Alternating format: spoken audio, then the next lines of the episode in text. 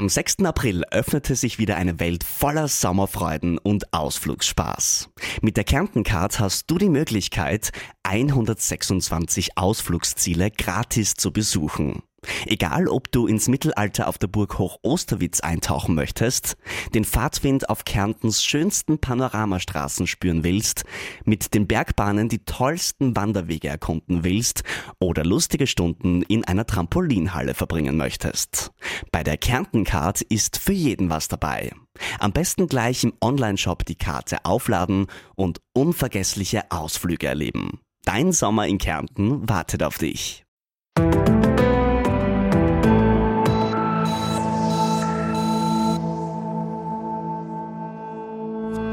Herzlich willkommen bei Ist das gesund? dem Medizin-Podcast der kleinen Zeitung. Mein Name ist Barbara Haas und heute haben wir eine besonders aktuelle Debatte für Sie vorbereitet. Wir sprechen nämlich darüber, wie krank das steirische Spitalswesen wirklich ist. Nach vielen Schlagzeilen der letzten Wochen über Personalengpässe sowohl im medizinischen, aber vor allem im Pflegebereich hat die Medizinische Universität Graz am 28. April zu einer großen Diskussion geladen, um genau die Frage zu besprechen, wie es dem System geht, wo es krankt und wie es vielleicht wieder gesund werden kann. Wir haben hier für Sie die Debatte als Audiospur aufbereitet. Am Podium sitzen folgende Personen. Juliane Bogner-Strauß, Landesrätin für Gesundheit, Pflege, Sport und Gesellschaft. Erich Schaflinger, Vorsitzender des Landessanitätsrats und ärztlicher Direktor des LKH Hochsteiermark. Gerhard Stark, Vorstandsvorsitzender der KAGES, Michael Sacherer, Präsident der Ärztekammer für Steiermark, Marianne Reiger, Landesvorsitzende des österreichischen Gesundheits- und Krankenpflegeverbandes und Direktorin der Akademie für Gesundheitsberufe und Helmut Samonik, Rektor der Medizinischen Universität Graz. Dazu gibt es äh, kurze Impulsreferate äh, folgender Personen, um ein paar Blitzlichter auf die aktuelle Situation zu werfen. Von Ottmar Grabner, ärztlicher Direktor des LKH Südsteiermark und Präsident der Steirischen Primärärztevereinigung, Wolfgang Köhle, ärztlicher Direktor des LKH Universitätsklinikum Graz, Alexander Rosenkranz, Vorstand der Universitätsklinik für Innere Medizin und Martina Rötl, Pflegeleitung an der Universitätsklinik für Innere Medizin. Die Moderation übernimmt Helmut Schöffmann vom ORF Steiermark. Ich wünsche Ihnen eine interessierte und verständliche Zeit mit diesem hochaktuellen Pendel. Wir bei der kleinen Zeitung bleiben an diesem Thema natürlich auch abseits dieser Diskussion dran. In den Shownotes finden Sie die Artikel der kleinen Zeitung dazu. Und jetzt geht's los mit der Episode unter dem Titel Die Wahrheit ist dem Menschen zumutbar. Wie krank ist das steirische Spitalswesen tatsächlich? Herzlich willkommen hier im Hörsaal 1, äh, prall gefüllt. Das etwas provokante Thema, die Wahrheit ist dem Menschen zumutbar. Wie krank ist das steirische Spitalswesen tatsächlich? Dazu haben wir zunächst ein paar Impulsstatements vorbereitet oder Personen gebeten aus einigen kritischen Bereichen oder mit Überblick über kritische Bereiche. Da gleich jetzt meine Bitte, bitte keine Referate, sondern kurze Statements in Ihrem Bereich. Wo sind die kritischen Dinge? In welche Richtung sollte man denken? Dann werden wir aufs Podium gehen. Äh, vielleicht einmal zunächst äh, die Situation uns ansehen. Ja, wie kritisch, wie schlimm äh, ist die Lage, ist der Zustand derzeit? Und dann in einer weiteren Runde auch Maßnahmen besprechen, Lösungen besprechen. Und zuletzt werde ich auch, ist auch vorgesehen, ja, ein, zwei Publikumsrunden. Ich weiß nicht, wie viele Leute da jetzt reingeht. Äh, wir werden nicht 500 Personen sprechen können, sonst sitzen wir Mitternacht noch da.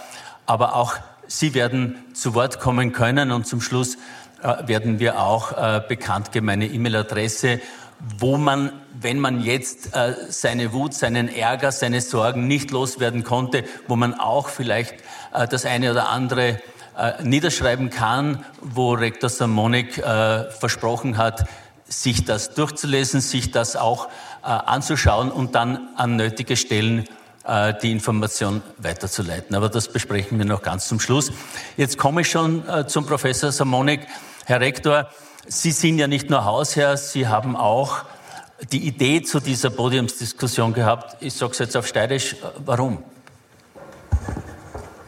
Erlauben Sie mir zwei, drei, vier Sätze oder zwei, zwei Minuten, um die Antwort zu geben hierzu. Ich möchte Sie herz, zuerst herzlich willkommen heißen hier im Hörsaal 1 des Medizinischen Campus. Ich darf Ihnen sagen, dass das eine Premiere ist. Für diese Art der Veranstaltung haben wir noch nie gemacht.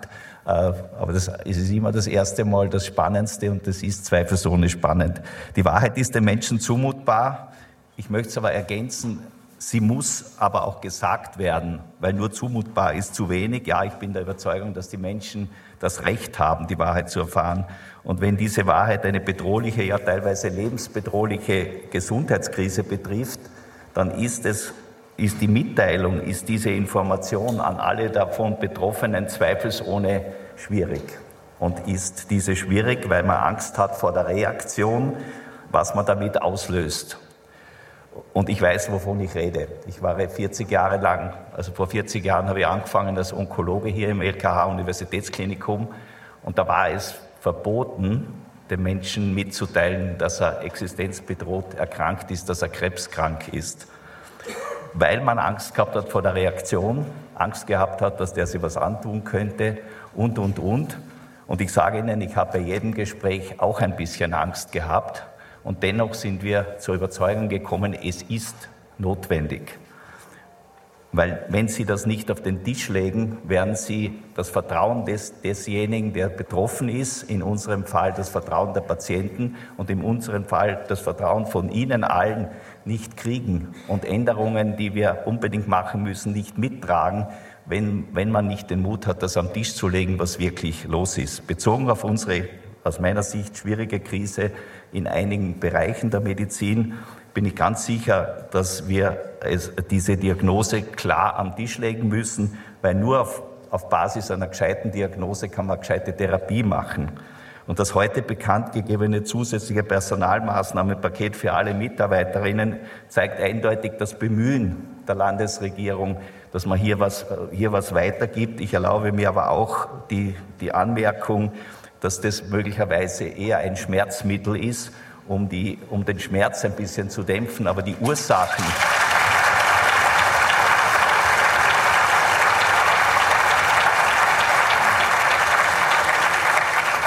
Die, die, Ursache, die, das Grundleiden wird damit sicher nicht substanziell beeinflusst, was aber bitte nicht heißt, äh, dass es wertvoll ist, sowas zu tun. Ich möchte das an der Stelle sagen. Die Veranstaltung ist aus meiner Sicht ganz sicher nicht da, um irgendjemanden Schuld zu weisen, um irgendwelche vergangenen, möglicherweise begangenen Fehler hier zu diskutieren, sondern es geht wirklich darum, wie kommen wir weiter und wie können wir gegebenenfalls äh, diese, diese Krise in, in ihrem Fortgang positiv beeinflussen. Ein letzter Satz. Aber ich glaube auch, dass es insbesondere die Mitarbeiter betrifft, alle aus allen medizinischen äh, Bereichen, die wahrheitsgemäß deren, denen gegenüber wahrheitsgemäße Darstellung des tatsächlichen Ausmaßes der bestehenden Probleme einfach zusteht, um Anerkennung zu kriegen für das, was sie tun, um entsprechende äh, ernst genommen werden, um sich wertgeschätzt zu fühlen. Ich glaube, es ist hoch an der Zeit, allfällige Vermutungen durch, durch Zahlen möglicherweise versucht zu beweisen, dass möglicherweise die Mitarbeiter ein Teil der Krise sind oder beziehungsweise die Krise jetzt Stück mit verursachen, das finde ich, muss man definitiv an der Stelle beenden. Und wir müssen gemeinsam schauen, wie man, wie man die Fakten am Tisch legen und dann versuchen, gemeinsam, äh, äh gemeinsam hier herauszukommen oder zumindest eine weitere Schlechterung, Verschlechterung äh, zu verhindern. Zahlen sind immer abstrakt. Hier geht es um Schicksale von Menschen, von Mitarbeitern, und von Patienten. Und das muss die Basis sein für all das, was wir, was wir tun.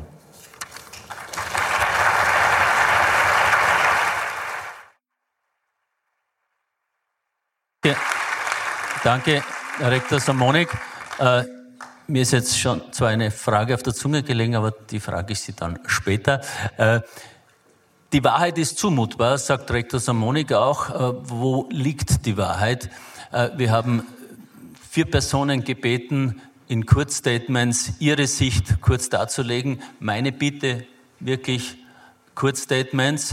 Äh, der erste ist der Chef des LKA Südsteiermark, Primarius Ottmar Grabner. Er ist auch Präsident der Steirischen Primarärztevereinigung. Herr Primarius, vor drei Jahren, ich habe es Ihnen eh äh, zu Beginn oder vor der Veranstaltung gesagt, vor drei Jahren war ich bei Ihnen. Beginn der Corona-Krise, damals war Wagner besonders betroffen, äh, zumindest soweit ich mich erinnern kann. Und Sie haben mir damals gesagt, oder es war damals klar, man ist am Limit. Jetzt gleich meine Eingangsfrage. Sie haben mir gesagt, Sie werden nicht nur über Wagner reden, aber sind Sie noch immer am Lene? Also Sie, Ihre Kolleginnen und Kollegen in der Ärzteschaft und in der Pflege. Bitte. Geschätztes Podium, sehr geehrte Damen und Herren, Herr Schöffmann, äh, es geht uns in Wagner wie in der restlichen Steiermark. Äh, die Lage am Personalsektor ist angespannt. Dementsprechend ist auch die Arbeitsbelastung eine große. Äh, eingangs möchte ich, drei Minuten habe ich Zeit, möchte ich sagen, dass wir trotzdem, und das ist mir wichtig, das zu erwähnen, in der Steiermark über weite Strecken eine großartige medizinische Versorgung nach wie vor ermöglichen können. Äh, sind die Spitäler krank? Das ist eine Frage, da tue ich mir semantisch schwer. Äh, und wenn ja, wie krank sind sie? Ich äh, kann eine Frage leichter beantworten, wenn sie lautet, haben wir Probleme in den steibischen Spitälern? Und als Präsident der Primarärzte äh, wage ich in diesem Kreis einen kleinen Rundblick, wie es draußen außerhalb der Klinik ausschaut, bevor wir uns dann in die Höhle des Löwen begeben. Wir haben in den steirischen Spitälern Probleme. Ja, wir haben teilweise sogar sehr große Probleme. Und als gelernter Österreicher ist mir klar, dass der erste Reflex der sein wird, dass man sagt, naja gut, Probleme haben wir eh alle. Gut, darum muss ich das präzisieren. Äh, wir haben Probleme, große Probleme, teilweise damit Patienten so zu versorgen, wie wir es gerne wollen und wie wir uns, uns für uns und für unsere Patienten wünschen. Wo haben wir die Probleme? Äh, wir haben die Probleme, und da ist eine Verteilungsgerechtigkeit, wie es in der Steiermark sonst gar nicht kein, äh, überall. Das fängt geografisch an im Nordwesten, geht hinunter in den Südosten, in meinen Wirkungsbereich. Äh, und wen trifft es?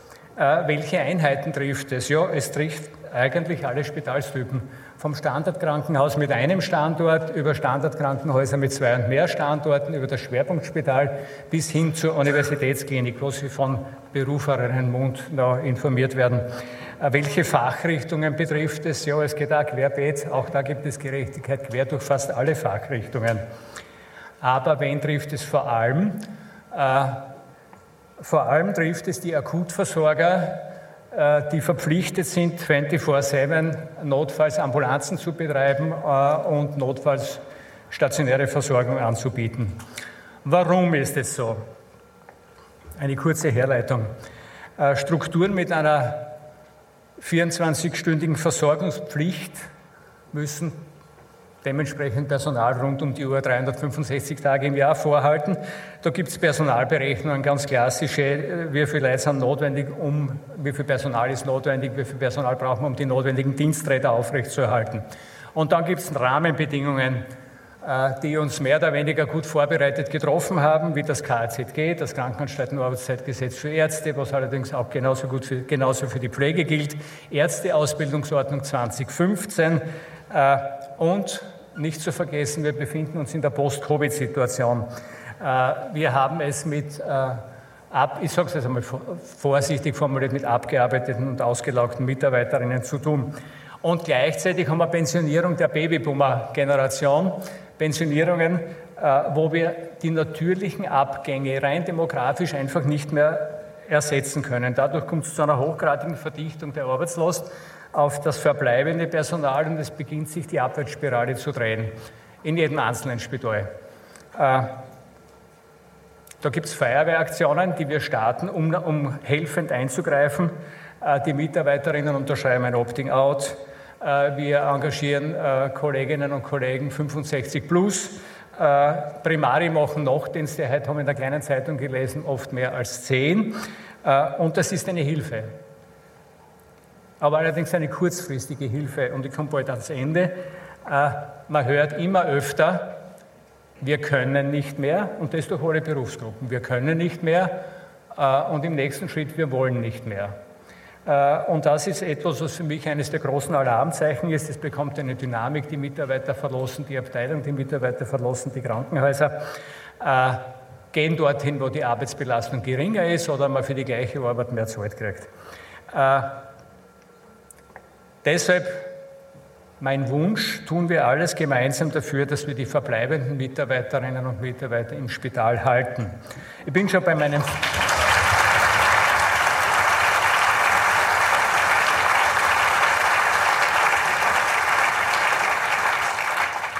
bei meinem Fazit, und das ist meine ganz persönliche Sichtweise, unter den aktuellen persönlichen wie strukturellen Bedingungen ist die bis jetzt gewohnte Patientenversorgung vielerorts nicht mehr erfüllbar.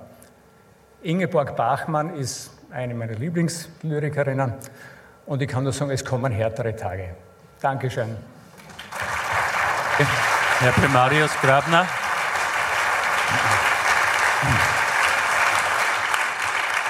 Von den peripheren Spitälern sozusagen zum größten steirischen Spital, dem LKH Universitätsklinikum hier in Graz. 7000 Mitarbeiter, wenn ich glaube, äh, das richtig im Kopf habe. Äh, Professor Wolfgang Köhle, darf ich, na, zunächst, in meinem Ablauf ist es anders. Okay? okay, gut. Äh, entschuldigen Sie, Professor Rosenkranz und Martina Rötl, von der, die Pflegeleiterin von der Inneren Medizin. Ich wollte vom LKH dann auf die Innere Medizin, machen wir es umgekehrt, kein Problem. Äh, ein kritischer Bereich, ein besonders kritischer Bereich hier im LKH Universitätsklinikum ist natürlich die Innere Medizin. Äh, ich war Mitte Dezember beim Professor Rosenkranz, wenn ich Sie erinnern darf. Damals haben Sie gesagt, und ich will das wiederholen, äh, seit 30 Jahren haben Sie wortwörtlich gesagt, war es noch nie so schlimm. Ich gebe Ihnen das jetzt sozusagen mit auf den Weg, auch Ihrer Kollegin, der Frau Rötl von der Pflegeleitung. Ist es nach wie vor so schlimm? Also ich habe nicht gesagt, dass es so schlimm ist bei uns äh, generell in der, oder generell in der Steiermark oder irgendwo anders, sondern es ist gesellschaftlich schlimm. Okay? Und ich kann jetzt nur an dieser Stelle sagen, gemeinsam mit unserer Pflegeleitung, wir beide sprechen nur über einen Brennpunkt. Und ich kann und wir können nur über den Brennpunkt sprechen, das heißt Universitätsklinikum für Innere Medizin am LKH Uniklinikum Graz. Und darüber hinaus werde ich weiter kein Wort verlieren oder werden wir beide kein Wort verlieren und versuchen uns möglichst kurz zu halten. Wir haben das als Doppelkonferenz angelegt, weil die Wiener Tradition ja im Kabarett in diese Richtung geht und das habe ich versucht hierher zu bringen, nachdem ich Wiener bin. Und ähm, es soll aber auch ausdrücken, dass wir die letzten Jahre und insbesondere die letzten zwei Jahre nicht nur Tür an Tür wohnen gemeinsam, damit meine ich aber das LK-Uniklinikum, ja, sondern dass wir auch eng zusammenarbeiten und uns eng abstimmen. Und getreu dem Motto, Wahrheit ist dem Menschen zumutbar, kann ich vielleicht nur drei Punkte herausnehmen. Was ist die Wahrheit? Es ist jede diplomierte Pflegekraft an der Universitätsklinik für Innere Medizin, jede fünfte fehlt. Die Folgen davon sind, dass jedes dritte Bett gesperrt ist.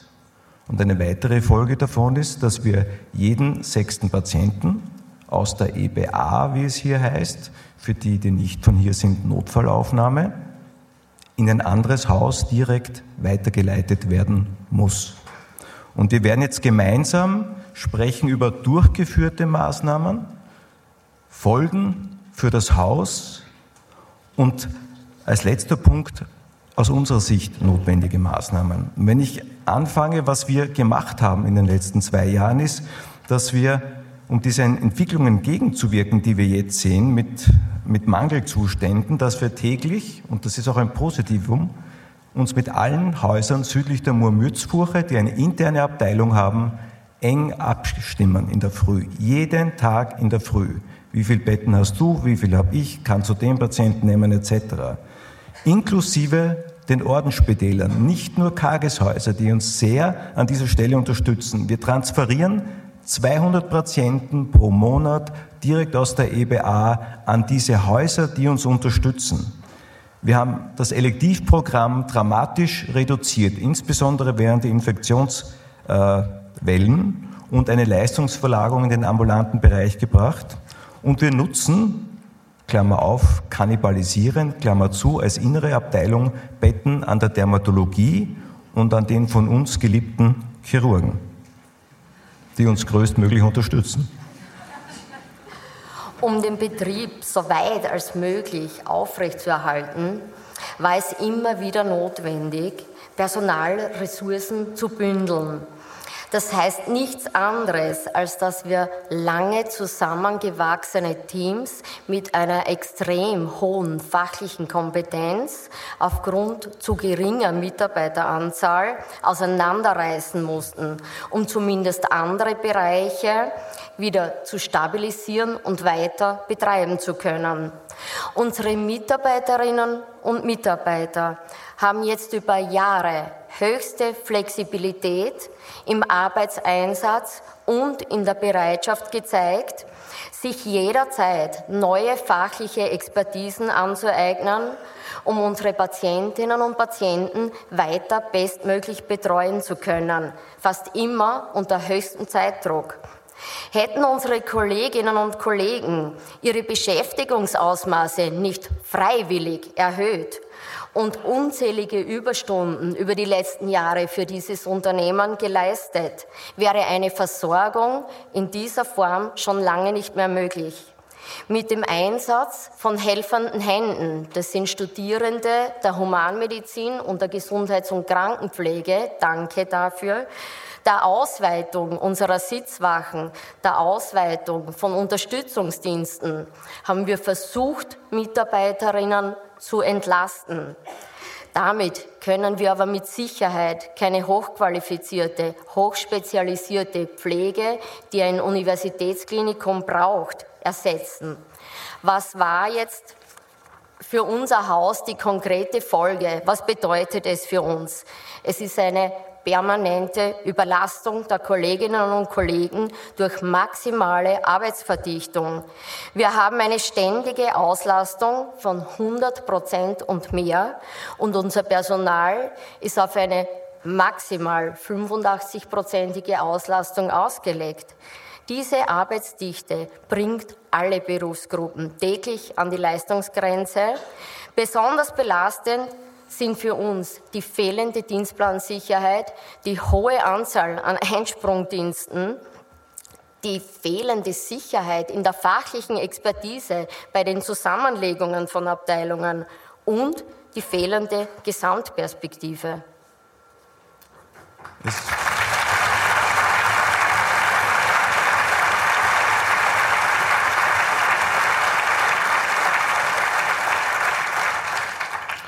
Es ist das gesamte medizinische Personal gefordert in der Organisation von Betten, das heißt eigentlich in nicht pflegerischen oder ärztlichen Tätigkeiten, die einen großen Teil jetzt auch unserer Arbeit ähm, umfassen. Der Patient ist betroffen, weil wir häufig Termine verschieben müssen für elektive äh, Eingriffe. Und wir haben auch, und das darf man nicht vergessen, wir sind das Klinikum sowohl für die Basisversorgung für Graz Ost zuständig, als auch für die spezialisierte Versorgung für die gesamte Steiermark und darüber hinaus. Einbrüche in spezialisierten Bereichen und ich möchte nur als ein Beispiel die Transplantation nennen oder auch die Versorgung von heimsauerstoffpflichtigen äh, Patienten. Und natürlich auch die Ausbildung. Wenn ich manche Bereiche nicht mehr anbieten kann, dann habe ich in der ärztlichen, aber auch in der pflegerischen Ausbildung äh, ein Defizit. Das soll jetzt nicht anklagend sein, sondern wir versuchen hier Fakten darzustellen. Aus unserer Sicht, aus unserer beider Sicht, haben wir eigentlich die uns zur Verfügung stehenden Möglichkeiten ausgeschöpft. Und ich muss an dieser Stelle sagen, dass viel mehr nicht mehr möglich sein wird. Ein bisschen geht immer, heißt es ja umgangssprachlich, aber das ist wirklich nicht mehr viel. Was glauben wir, dass wir als notwendige Maßnahmen aus Sicht, aus meiner aus Sicht von, der, von unserer Pflegeleitung an der inneren Medizin haben möchten oder glauben, dass wichtig ist. Es ist ein zentrales Bettenmanagement, das über 24 Stunden, 724, wie es jetzt so schön heißt. Das heißt, jeden Tag in der Woche läuft, damit ich weiß, wo habe ich in der Steiermark eine Ressource. Das bedeutet aber natürlich, dass Patienten auch bereit sein müssen, dass sie woanders hingehen und nicht da an ihren Wohnort. Und das muss man auch kommunizieren. Wir brauchen dringend ein Versorgungskonzept für geriatrische Patienten. Wenn ich als Mitglied der Babyboomer-Generation jetzt schon sehe, dass meine, die vielleicht knapp vor dem Babyboom geboren wurden, schon ein Problem haben in der Versorgung, dann mache ich mir um mich selber auch Sorgen. Und das ist aber ein gemeinsames Problem, das wir hier benötigen. Und wir brauchen eine akute Notfallverordnung. Es ist ein akuter Notfall und ein Notfall braucht spezielle Vorkehrungen. Das heißt eine vorübergehende Zentralisierung im Gesundheitswesen und entsprechende abgestufte Notfallversorgungskonzepte. Und wir müssen an dieser Stelle sagen, wenn wir weiter Betten schließen müssen, so wie es derzeit ausschaut im Bereich der Pflege, nämlich mit Abgängen von Pflege, dann muss ich sagen, ist Gefahr ein Verzug, das habe ich schon auch formuliert.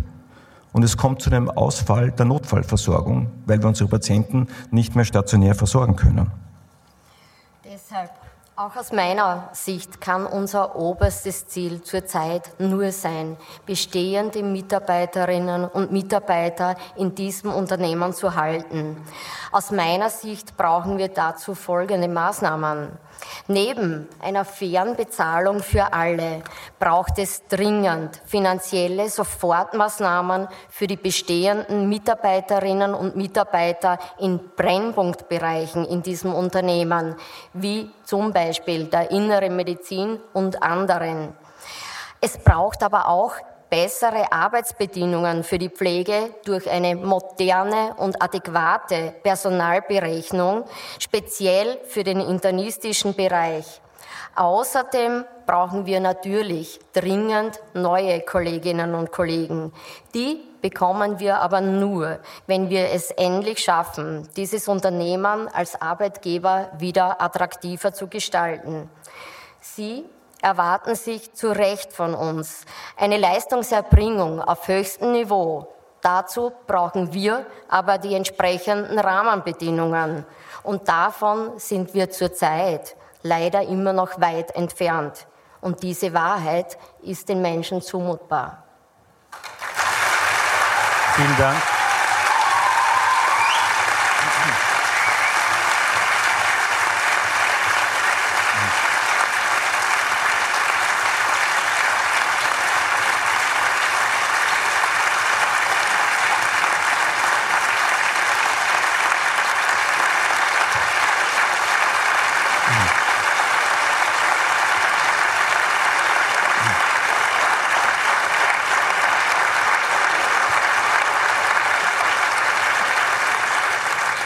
Standing Ovations. Vielen Dank, äh, Professor Alexander Rosenkranz und Pflegeleiterin Martina Rötl. Äh, jetzt noch den Leiter oder noch äh, den Leiter des Universitätsklinikums. Aber das war natürlich schon eine Vorgabe. Herr Professor Köhle, Ihre Aufgabe ist jetzt sozusagen noch weiter. Ich will, es wäre falsch zu sagen, Gas zu geben, aber Ihr Überblick ist jetzt dann auch äh, das LKH Universitätsklinikum mit 7000 Mitarbeiterinnen und Mitarbeitern ist ein, ein, ein, ein Riesendampfer, äh, sage ich einmal. Und äh, wo sehen Sie jetzt noch kritische äh, Situationen, kritische Zustände, kritische Bereiche, wo Ihrer Meinung nach unbedingt und schnell etwas getan werden muss, um äh, Schaden letztlich auch von den Patienten abzuhalten? Also ich sehe mich schon noch als Leiter dieses Klinikums.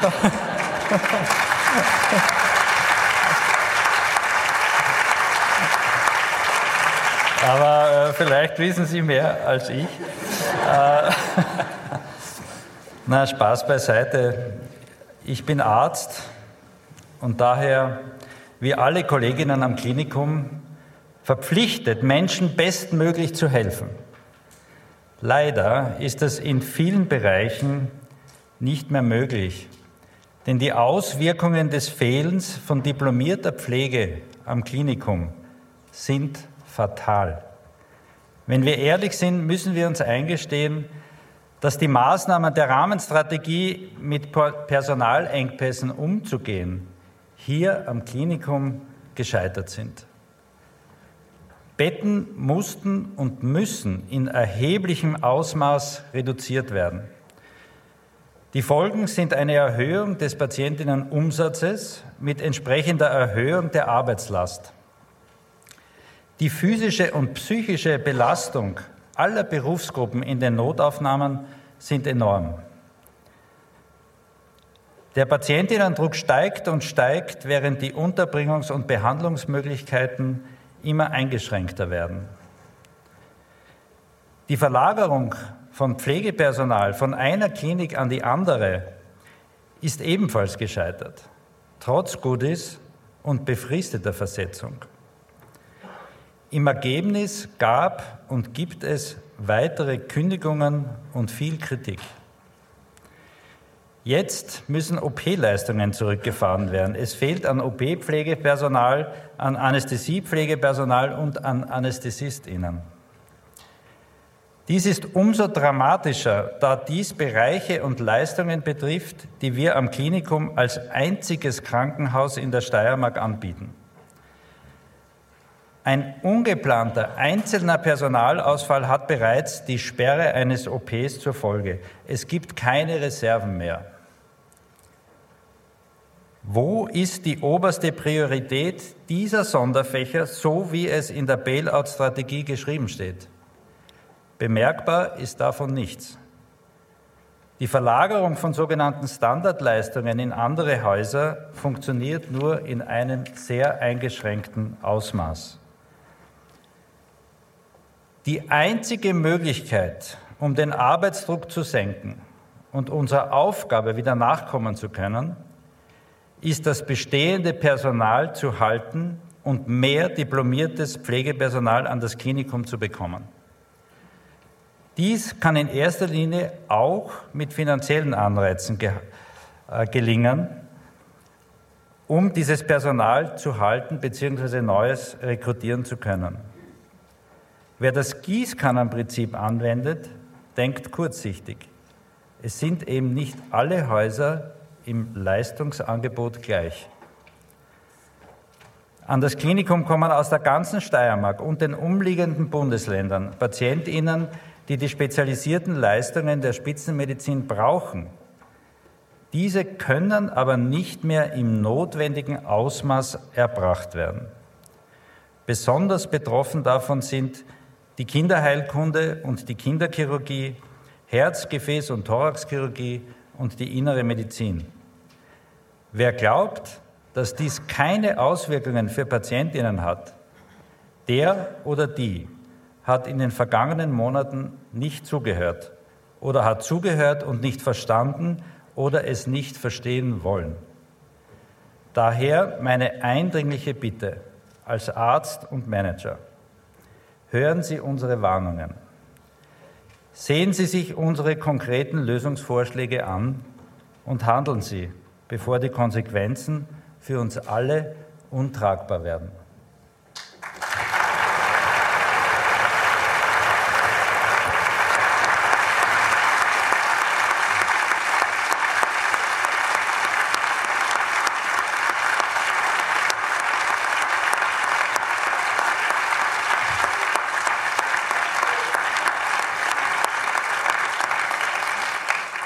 Ja, danke, Professor Wolfgang Köhle. Wir kommen zum Podium. Äh, ist vieles gesagt worden. Ich fange gleich mit dem KGS-Vorstandsvorsitzenden Professor Stark an. Sie haben ja heute gemeinsam mit der Landesrätin auch erste Maßnahmen vorgestellt, die auch das äh, LKH-Klinikum betreffen wird. Aber vielleicht zunächst einmal, äh, wie wie stark sind Sie betroffen durch diese vielen Ansagen, die da jetzt gekommen sind? Äh, nicht nur Ansagen, äh, da muss man sagen, das geht ja auch schon in Richtung äh, gefährlicher Situationen, würde ich es interpretieren.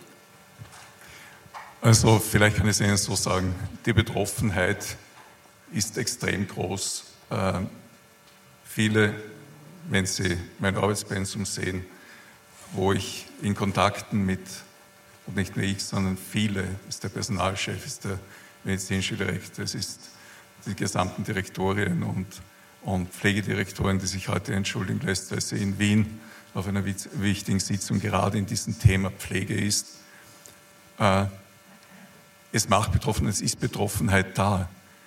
Aber es ist das, was der Rektor gesagt hat. Es ist, wir sind in einer Realität gelandet. Äh, jetzt könnte man sagen, die war absehbar. Natürlich ist sie absehbar gewesen und wer Statistik aus der Bevölkerungspyramide Österreich äh, sozusagen sich anschaut, die Grafik, weiß auch, das hört nicht auf. Das wird in nächster Zeit noch weitergehen. Das ist das eine. Natürlich macht es betroffen, aber Betroffenheit ist das eine. Das andere ist zu versuchen, bei den Problemlagen, die, und wenn Sie Kollegen Rosenkranz, äh, Kollegen Köhle, äh, Kollegen Grabner, äh, äh, Frau Röttl hören, dann ist das die Realität. Fertig. Es ist die Realität, in der wir sind. Und es ist eine Masse an Problemen und man kämpft jeden Tag zumindest eine Lösung mehr als Probleme im Kopf zu haben. Also das ist, das ist das eine, was es zurzeit ist. Aber es gibt keine schnellen Lösungen. Das ist es. Und hier nur, um, und da möchte ich kurz noch auf Zahlen zurückgehen. Wenn Sie sich die Geburtenrate anschauen, dann hatten wir in Österreich 82.000 Geburten voriges Jahr, über 90.000 Sterbefälle. Wir hatten voriges Jahr 82.000 Geburten und wir haben ungefähr 110.000 Leute, die das 65. Lebensjahr erreicht haben. Das heißt, hier geht etwas auseinander. Das, was hier gefühlt und gesagt wird, ist Realität. Und jetzt geht es darum, wenn wir in dieser Realität ankommen und angekommen sind, dann haben wir noch eine Phase gehabt, das war die von Corona.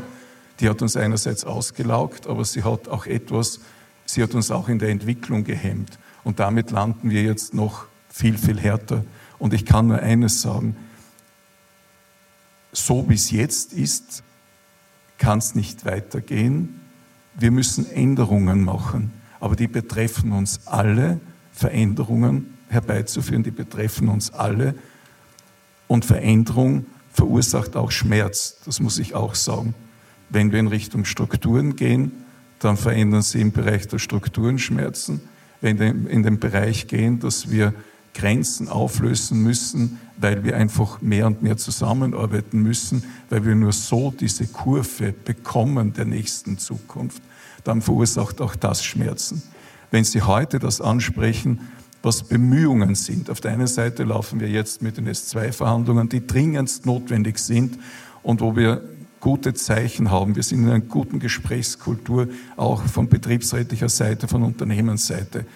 Und Darf ich wir kurz haben, unterbrechen? Das heißt, die Gehaltsverhandlungen laufen bereits. Ja. Sie sind vom zuständigen Landesrat, in dem Fall nicht die Gesundheitslandesrätin, sondern der Personallandesrat Werner Amon, beauftragt, mit der Belegschaft, mit genau so ist es. zu und das, und das, Wie weit ist man da? Und das läuft. Wir haben begonnen, äh, wir haben jetzt die zweite Sitzung gehabt. Wir sind demnächst in der dritten Sitzung, haben die ersten Datenauswertungen. Wir hoffen mit S2 äh, in der Verhandlung mit Mai fertig zu sein. Dann braucht es aber sozusagen die politische Seite noch der Umsetzung, so dass wir mit 1.1.24 davon ausgehen können, dass hier äh, ein Ergebnis da ist. Das eine ist das, was. Äh, es, es, sind ja in welche Richtung könnte das gehen? Ich will jetzt nicht äh, diese anonymen Flugblätter herzeigen, die gestern im LKH-Bereich aufgetaucht sind, aber wenn man sich, wenn man sich, äh, wenn man sich äh, hier die falls sie stimmen, ich gehe davon aus, dass sie stimmen, äh, die Gehaltsvergleiche anschaut, Burgenland, Niederösterreich, Wien, auch viele Ordensspitäler, äh, da verdient man doch deutlichst mehr als in der Steiermark für mich als Laie die Frage, warum verdient man bei uns so wenig im Vergleich? Äh, wie konnte es kommen? Was? Na, bitte. Äh, was, in welche Richtung gehen diese Verhandlungen? Weil man muss auch sagen, ja, äh, finanzierbar muss es auch sein. Das heißt, da ist der nächste Landesrat betroffen, äh, der, der das Finanzsäckel verwaltet, äh, in dem Fall von der SPÖ. Aber trotzdem, wie auch immer, andere Bundesländer liegen hier ganz anders. Meine Frage, Sie werden jetzt nicht das Ergebnis dieser Verhandlungen präsentieren können, aber da muss ja etwas drin sein. Eines kann ich Ihnen sagen, das kann man unumwunden sagen, äh, es ist, wie es ist und es sind die Einstiegsgehälter im Bereich der Pflege, der Ärzteschaft äh, in der Steiermark äh, sozusagen wirklich fast an letzter Stelle, beziehungsweise an letzter Stelle hier gehört, etwas gemacht. Und da besteht auch Commitment. Das ist das Erste. Und da müssen wir konkurrenzfähig sein. Das ist das Nächste. Das Nächste ist, das Nächste ist, wir müssen aber auch, und das ist mir, liegt mir wirklich am Herzen, weil es nicht, nicht leere Worte, wir müssen aber auch dort etwas tun für die Leute, die das System aufrechterhalten haben und weiter aufrechterhalten, worum ich sie eindringlichst bitte. Wirklich eindringlichst bitte, weil wir wirklich in einer krisenhaften Situation sind. Wir sind's. Und das Einzige, was ich nur sagen kann, wir bemühen uns alle, wir brauchen Ihr Bemühen und das weiß ich, das ist vorhanden. Und ich wurde heute gefragt, no, wie sehen Sie sozusagen, nützt denn das, was wir jetzt machen? Sie, natürlich kann man sagen, es ist immer zu wenig, das ist keine Frage. Aber wissen Sie, was es ist? Es ist etwas, man sieht, es ist eine gemeinsame Erkenntnis da in der Situation, in Gesamtösterreich, aber hier in der Steiermark. Und da bedanke ich mich ganz besonders bei unserer Frau Landesrätin, weil sie sich so ins Zeug haut. Äh, aber wir sind und wir brauchen, wir brauchen, wir brauchen diese Zeichen, wenn sie jetzt vielleicht auch als klein gelten, aber wir brauchen sie dringend, denn wir haben noch eine Strecke, bis S2 wirkt äh, und das ist mit Anfang nächsten Jahres und ich hoffe, dass wir dort so hinkommen. Wir müssen dorthin kommen. Ich sage Ihnen auch, wir müssen dorthin kommen. Danke mal, Professor Stark. Äh, wir werden nachher noch eine Runde machen. Gleich weiter an die zuständige Gesundheitslandesrätin, oder zumindest teilweise zuständig, äh, bei den Personalverhandlungen nicht. Äh, Frau Landesrätin, Sie haben heute Maßnahmen präsentiert. Ich fange mal mit dem an. Gemeinsam mit dem Professor Stark und auch, ähm, weiß nicht, von der äh, Clubobmann der SPÖ war dabei und auch von der KGS. Äh, äh, was sind diese Maßnahmen? Es hat schon Kritik an diesen Maßnahmen gegeben. Das sei nur sozusagen ein Tropfen auf den heißen Stein. Ist es das? Ich würde gerne mal damit anfangen, Danke zu sagen. Ja? Ähm, danke an all die. Mo Moment, darf ich nur? Ich glaube, das Mikro ist nicht eingeschaltet. Moment. So, bitte. Ich wiederhole es gerne. Ich würde trotzdem gerne damit anfangen, Danke zu sagen. Auch danke an all jene, äh, die nach wie vor der Kages treu sind und die jeden Tag wirklich, ich glaube, für mich Unvorstellbares leisten, weil wenn man selbst nicht in diesem System arbeitet, kann man als Außenstehende eigentlich nicht gut genug hineinschauen. Was ich aber versucht habe in den letzten Monaten, äh, auch nachdem es die Pandemie wieder erlaubt hat, war mit den Menschen zu reden, die in der KAGES arbeiten. Im pflegerischen Bereich, im ärztlichen Bereich, am Universitätsklinikum, aber ich möchte auch dazu sagen, in den Häusern draußen. Ja? Ähm, und mir war es wichtig, da viele Stimmen zu hören. Und aus diesen Stimmen heraus haben wir bereits ein Paket im Jänner geschnürt und jetzt auch gemeinsam versucht, ein weiteres Paket so zu schnüren, dass es vielen zugutekommt. Ähm, alle, die in der Pflege arbeiten oder als MTDs äh, bzw. als Hebammen, bekommen für dieses Jahr 1500 Euro netto. Ähm, wir haben das versucht, auch wenn es vorher angesprochen worden ist, ich möchte das auch sagen, äh, es wurde als Gießkanne bezeichnet. Ich bezeichne es als solidarische Leistungsprämie. Ja? Weil äh, ich denke, alle, die in der Pflege arbeiten, Unglaubliches leisten. Wo wir versucht haben, wo wir versucht haben, wirklich auf ähm, die Abteilungen hinzuschauen, wo der Personalmangel besonders groß ist, sind die Einstellungsprämien von 3000 Euro netto. Die werden eben dort ausgeschüttet, wo wir besonders wenig, also besonders viele Dienstposten nicht besetzt haben. Lassen Sie mich umgekehrt sagen. Wir haben auch geschaut, dass man gerade dort, und das habe ich eben auch mit der Pflegedirektorin vom Universitätsklinikum besprochen, äh, versuchen, Auszubildende unter vollem Gehalt auf diese Positionen zu bringen, interne Medizin zum Beispiel. Ich denke, auch das ist äh, ein kleines, aber doch gutes Paket, wenn man unter voller Bezahlung eine Aufbildung machen kann auf BFA oder aufs Diplom und dann äh, sich eben äh, dazu bereit erklärt, in den Bereichen zu arbeiten, wo es gerade besonders äh, anstrengend ist, wo besonders viele Dienstposten unbesetzt sind.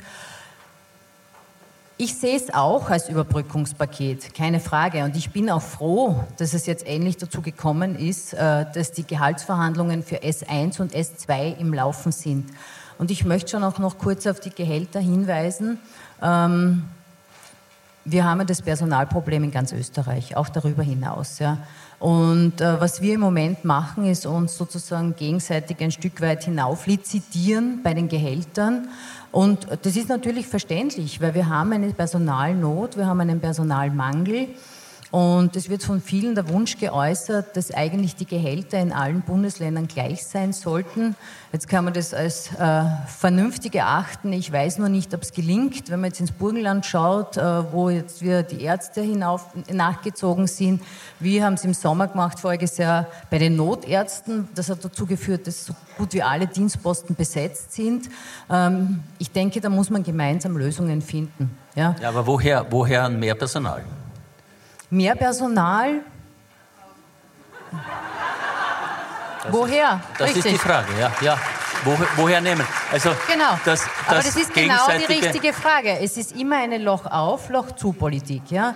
Ähm, und was wir tun, wir, Sie wissen auch, die WIGEF zum Beispiel hat in der Steiermark dafür Werbung gemacht, dass das Pflegepersonal nach Wien geht. Ja? Nur als Beispiel.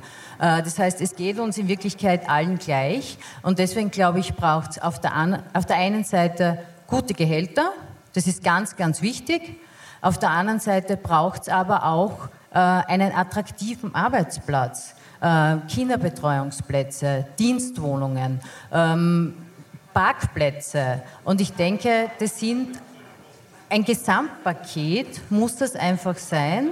Und dieses Gesamtpaket müssen wir anbieten können, damit, damit die Menschen wieder gerne bei der Kages arbeiten. Ja? Und damit sie auch wieder stolz drauf sind, bei der Kages zu arbeiten. Also es wird, da, es wird da noch einiges kommen. Es muss, noch ein, es muss noch einiges kommen. Also die Gehälter sind schon angesprochen worden. Ich gehe davon aus, dass die mit Jänner 2024 sozusagen dann in die Umsetzung gehen. Machen wir mal einen Punkt. Äh, äh Primarius Schaflinger, äh, gleich an Sie die Frage. Äh, Sie sind auch Chef des LKA Hochsteiermark, könnten wahrscheinlich aus Ihren Bereichen auch äh, kritische äh, Dinge berichten. Äh, aber als Vorsitzender des Landessanitätsrats meine Frage, müsste man nicht angesichts dessen, was wir da bisher schon gehört haben, äh, müssten Sie da nicht Alarm schreien? Ja, sicher müssten wir Alarm schreien. Wir schreien auch Alarm. Zur Information, wir haben seit einigen Wochen ein Koordinationsgremium, das von der Landesrätin äh, etabliert wurde der, im Land Steiermark. Dieses Gremium umfasst die, die Chefs, die Geschäftsführer der KGS, nur zum Verständnis die Chefs der Sozialversicherung, weil wir sind ja auch da in der Versorgung im niedergelassenen Bereich. Äh, weiterhin ist der Gesundheitsfonds drinnen äh, und als Vertreter der Landesregierung der Bürochef. Und ich möchte schon eins dazu sagen und jetzt ganz offen. Äh, es ist richtig, das Statement von der Klinik. Wir draußen äh, sind aber auch noch da. Ja? Das heißt, bei der Vers äh, Patientenversorgung äh, sind auch die peripheren Spitäler einzubinden. Und damit ihr euch was vorstellen kann, äh, kennt es ist so, dass die Onkologie in Leoben schwer aufrechtzuerhalten ist, immerhin ein Schwerpunktspital. Es bröckelt zwischen Judenburg und Knittelfeld. Es bröckelt eigentlich an allen Ecken und Enden. Was will ich damit sagen? Unsere Aufgabe wird sein, und äh, wir werden uns nicht davor scheuen, und schon gar nicht ich, weil ich habe nichts mehr zum Verlieren, das sage ich auch offen. Äh, ich kann da wertfrei handeln. Wir werden uns nicht davor scheuen, in diesem Gremium. Die nächste Sitzung ist im ähm, Beginn des Junis, ernsthaft zu diskutieren, Strukturen zu ändern. Weil Personal vermehren mit einem Fingerschlag werde ich nicht können. Aber Personal sinnvoll einzusetzen und Kräfte zu bündeln, wenn der dementsprechende finanzielle Anreiz da ist, das werden wir schaffen. Und es muss halt auch einmal klar sein, dass nicht jeder Bürgermeister sein Spital hat. So haben wir das erlebt. Wir haben äh, die Restrukturierung von äh, mit Zuschlag mitgemacht, wir haben mitgemacht Maria Zöll. Und wir müssen jetzt einmal so ehrlich sein, und das ist eine ganz eine klare Ehrlichkeit, zu sagen, dass wir in Zukunft im Sinne des Krisenmanagements, zu dem wir aufgefordert sind, jetzt äh, das zu machen, nicht mehr alle Standorte in jedem Maße erfüllen können. Und das ist, wird viel Probleme machen. Es werden viele Abgeordnete laufen. Wir kennen das Spielchen seit Jahren. Es werden die Bürgermeister aufstehen, es werden Petitionen erfolgen. Nichtsdestotrotz, wir werden nicht um und um kommen. Das heißt, man wird um Standortschließungen nicht herumkommen? Man wird auf lange Frist, und das sage ich ganz offen, und ich glaube, man muss einmal offen äh, kommunizieren, nicht umherkommen, äh, Standorte zu schließen, aber in dem Blick, dass man sagt, die peripheren Versorgungseinheiten müssen schon funktionieren. Ja? Man kann zum Beispiel reden, dass man zwei Spitäler zusammenschließt. Man kann bei uns reden, dass man zwischen Bruck und Leoben im Verbund die Ressourcen gut verteilt. Und ich sage, aus dem Personal, was ich kriege und aus dem Geld, jetzt sage ich es langläufig, was überbleibt, kann man darüber diskutieren, wie verteile ich es. Und nur ein letztes Wort zur Klinik. Äh, zum Verständnis, wenn wir draußen reduzieren, äh, sage ich nur eins dazu, wenn ich mit den Bürgermeister diskutiere. Es ist ja ganz klar, wenn ich ein krankes Kind habe, ja, wurscht, wo ich wohne, ob ich in Rottenmann bin, in Radgersburg, völlig egal. Es gibt wenige Standorte, wo ich es versorgen kann.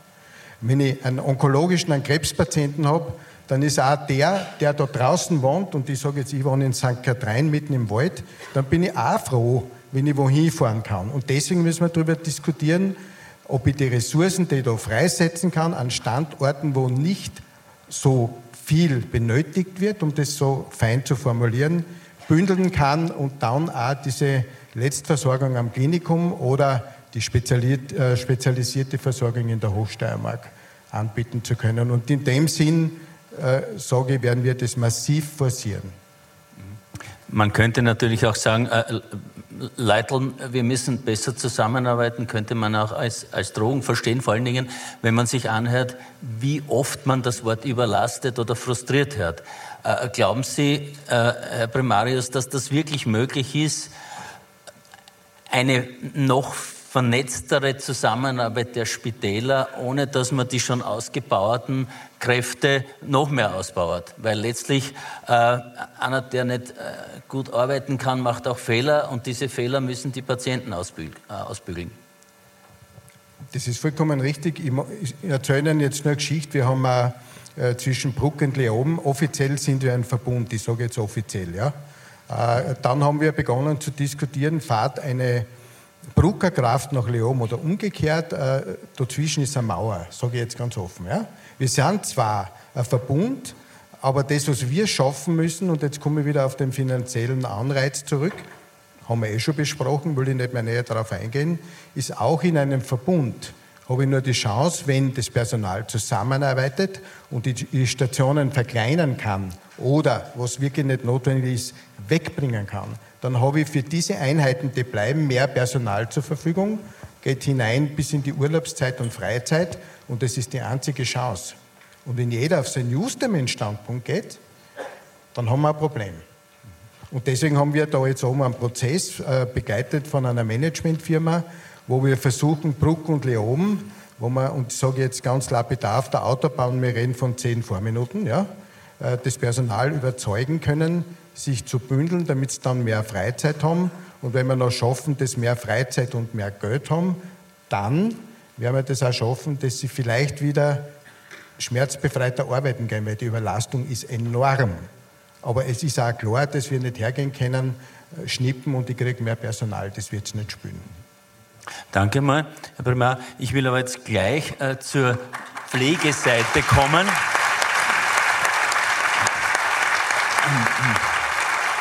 Äh, Frau Magister Reiger, äh, welche Rückmeldungen haben Sie eigentlich? Also die können ja nicht besser sein oder schlechter, wahrscheinlich noch schlechter als äh, vielleicht äh, in Teilbereichen, als wir heute schon gehört haben. Welche Rückmeldungen haben Sie verlassen, Pflegerinnen und Pfleger, äh, den Beruf, weil sie so überlastet sind und äh, welche Lösungen oder Maßnahmen fordern Sie?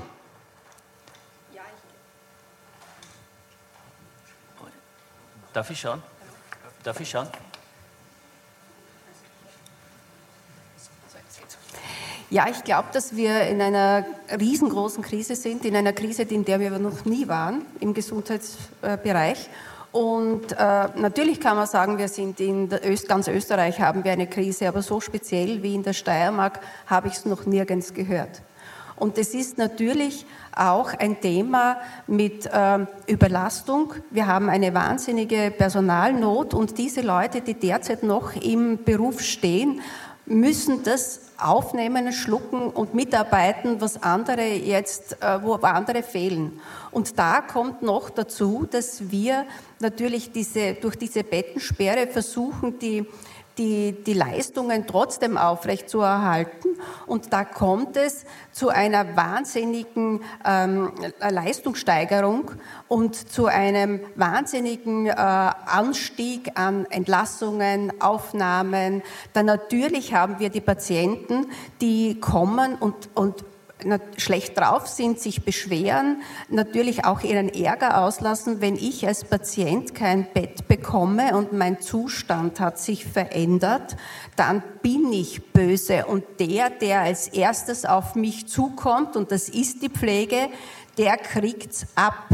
Und das ist etwas, das muss man kompensieren. Und das kommt noch dazu bei dieser ganzen Arbeit, die die Leute derzeit machen unter höchsten, höchsten Anstrengungen, höchsten Leistungen.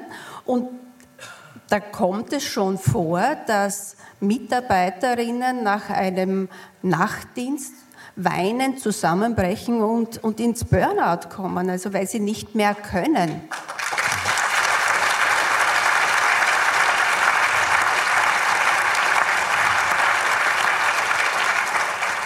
Und es gibt Mitarbeiter, die kompensieren das so, das geht jeder ein bisschen anders um, die kompensieren das so, dass sie sagen, okay, ich arbeite nicht mehr 100 Prozent, ich arbeite in einem Beschäftigungsausmaß von 50 Prozent, weil ich möchte wenigstens zwei Tage zusammenhängend frei haben.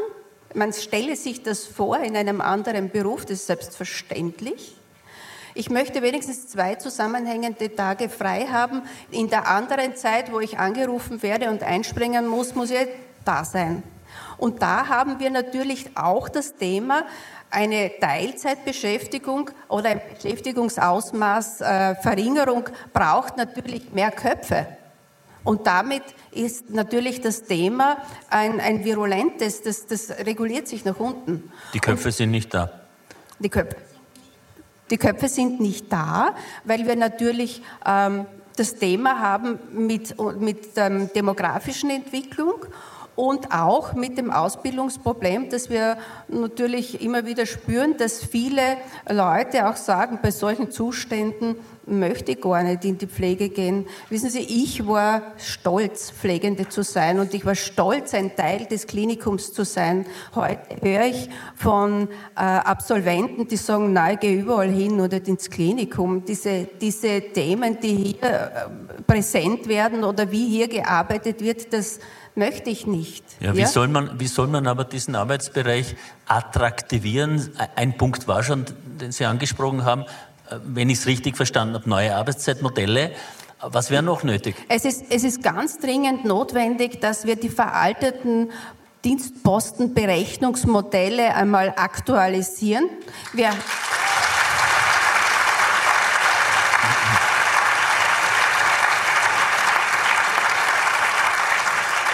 Wir haben Berechnungsmodelle, die nahezu 40 Jahre und älter sind.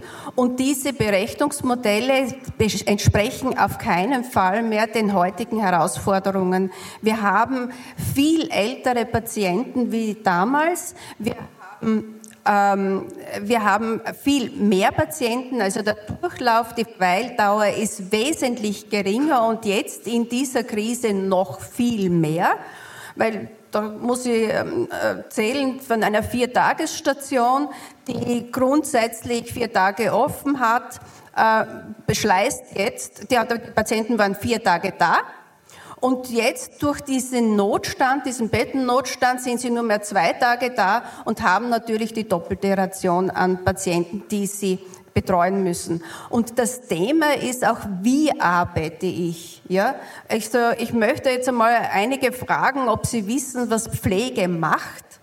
Weil Pflege wird immer so in den Mund genommen, ist ganz einfach und überhaupt. Doch Pflege braucht auch eine Beziehung. Und eine Beziehung kann ich nicht machen, wenn ich die Tür aufmache, drei Minuten drinnen bin und drei Minuten raus und dann wieder rausgehe. Ich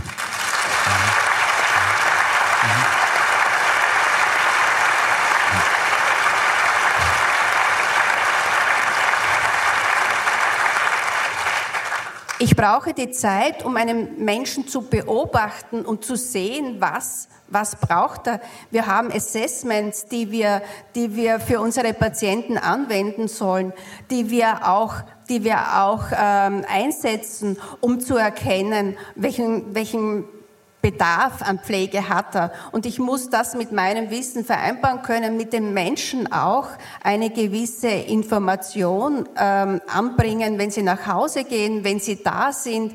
Es geht ja nicht, wenn ich jemanden zu einer Untersuchung schicken muss, dass ich dem jetzt sage, sie gehen jetzt zur Untersuchung und aus basta und der hat doch Fragen, der hat Ängste. Ich muss diesen Emotionen begegnen können. Und um diesen Emotionen begegnen zu können, brauche ich Zeit. Und derzeit haben wir eine Situation, wo wir, ich sage es immer ganz flapsig, Checklisten abarbeiten und dann am Abend froh sind, wenn wir die Liste erledigt haben.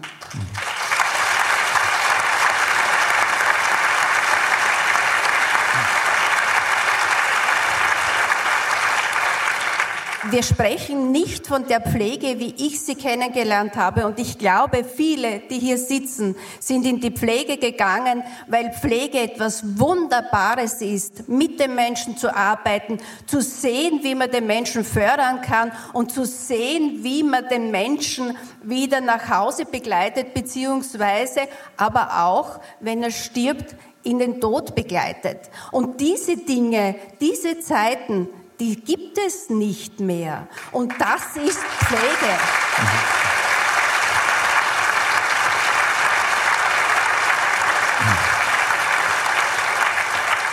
Trotzdem die Frage, was kann helfen? Was kann man tun? Was ja. muss man tun? Ja, also ich glaube, dass es ganz, ganz wichtig ist, natürlich vom Gehaltsschema einmal einen Ruck nach vorne zu machen und das nicht nur anzuschließen an den vorletzten, nicht nur anzuschließen an den vorletzten, man muss immer denken, weil wenn man an den vorletzten anschließt, der macht dann auch wieder einen Ruck und wir sind wieder die Letzten.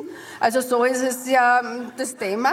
Äh, wir brauchen einmal eine, eine, wirklich eine neue Berechnung der Dienstposten, unbedingt. Und wenn es auch heißt, ähm, dass wir auf den Stationen noch mehr Personal brauchen und noch mehr zusammenziehen müssen, das ist wichtig.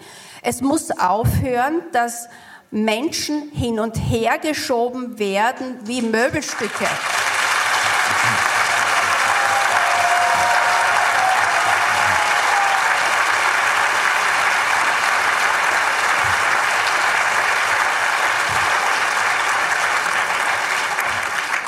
Es kann nicht sein, dass jemand entschieden wird über ein Los, dass er auf einer Intensivstation arbeitet. Das geht nicht. Schauen Sie, es gibt Spezialisierungen. Wir machen alle eine Grundausbildung und wir werden, wir fangen in diesem Beruf an als Anfänger auf einer Spezialstation, sei es die interne, sei es die Chirurgie, sei es Spezialchirurgien. Es ist egal.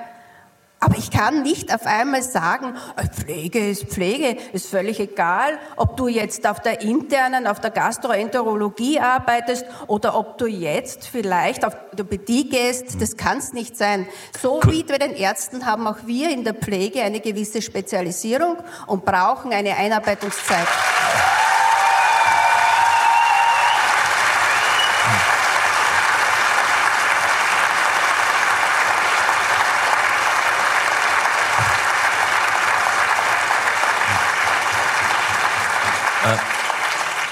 Was, was sagen Sie, Frau Reiger, zu diesen neuen Ausbildungsmodellen? Ganz kurz nur. Äh, ich sage es grob, äh, Akademisierung ist, könnte man sagen, Fachhochschule. Äh, jetzt gibt es auch schon Forderungen, die bisherigen Schulungen nicht auslaufen zu lassen. Äh, kürzlich wurde auch die sogenannte Pflegelehre präsentiert. Sind Sie da skeptisch oder sagen Sie, naja, wir müssen in diese Richtung gehen? Es ist international so. Akademisierung dringend notwendig. Wir wir, wir, sehen international auch den Bedarf. Es werden die Menschen älter. Äh, es gibt eine, einen Anstieg von chronisch Kranken und wir haben im Gegensatz zu einer früheren Zeit, wo wir wahrscheinlich super ausgebildet wurden, 1970, äh, 1980, ja, da sind wir toll ausgebildet worden und da hat es auch der Zeit entsprochen. Aber die Zeit hat sich weiterentwickelt, die Medizin hat sich weiterentwickelt und wenn wir mit dem medizinischen Personal auf Augenhöhe arbeiten möchten, dann brauchen wir auch hier äh, bei der Pflege eine Weiterentwicklung. Wir sind mittlerweile der letzte Gesundheitsberuf, der keine Akademisierung hat. Und wir haben, also das, was ich immer wieder in den Medien höre, es können sich nicht alle akademisieren, es akademisieren sich nicht alle. Wir haben in der Pflege zwei, drei unterschiedliche Bereiche. Wir haben den Assistenzbereich, der ist nicht akademisiert. Und wir haben den Diplompflegebereich, den Fachkräftebereich, der ist akademisiert. Und das muss auch so bleiben, um die Qualität der Patientinnen und Patienten halten zu können. Weil sonst können wir mit der Entwicklung, die es derzeit gibt, auch im digitalen Bereich, nicht mithalten. Danke, Frau Reiger.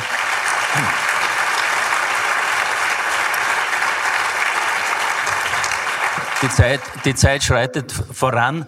Äh, kurzen Schnitt äh, oder den Blick zur Ärzteschaft.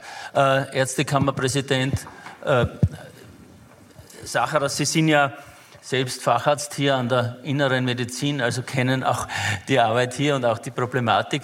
Aber jetzt äh, als, als Ärztekammerchef, ähm, wo sehen Sie äh, dringende Maßnahmen, die nötig sind? Äh, Gerade die Ärztekammer, es gäbe natürlich viele Bereiche.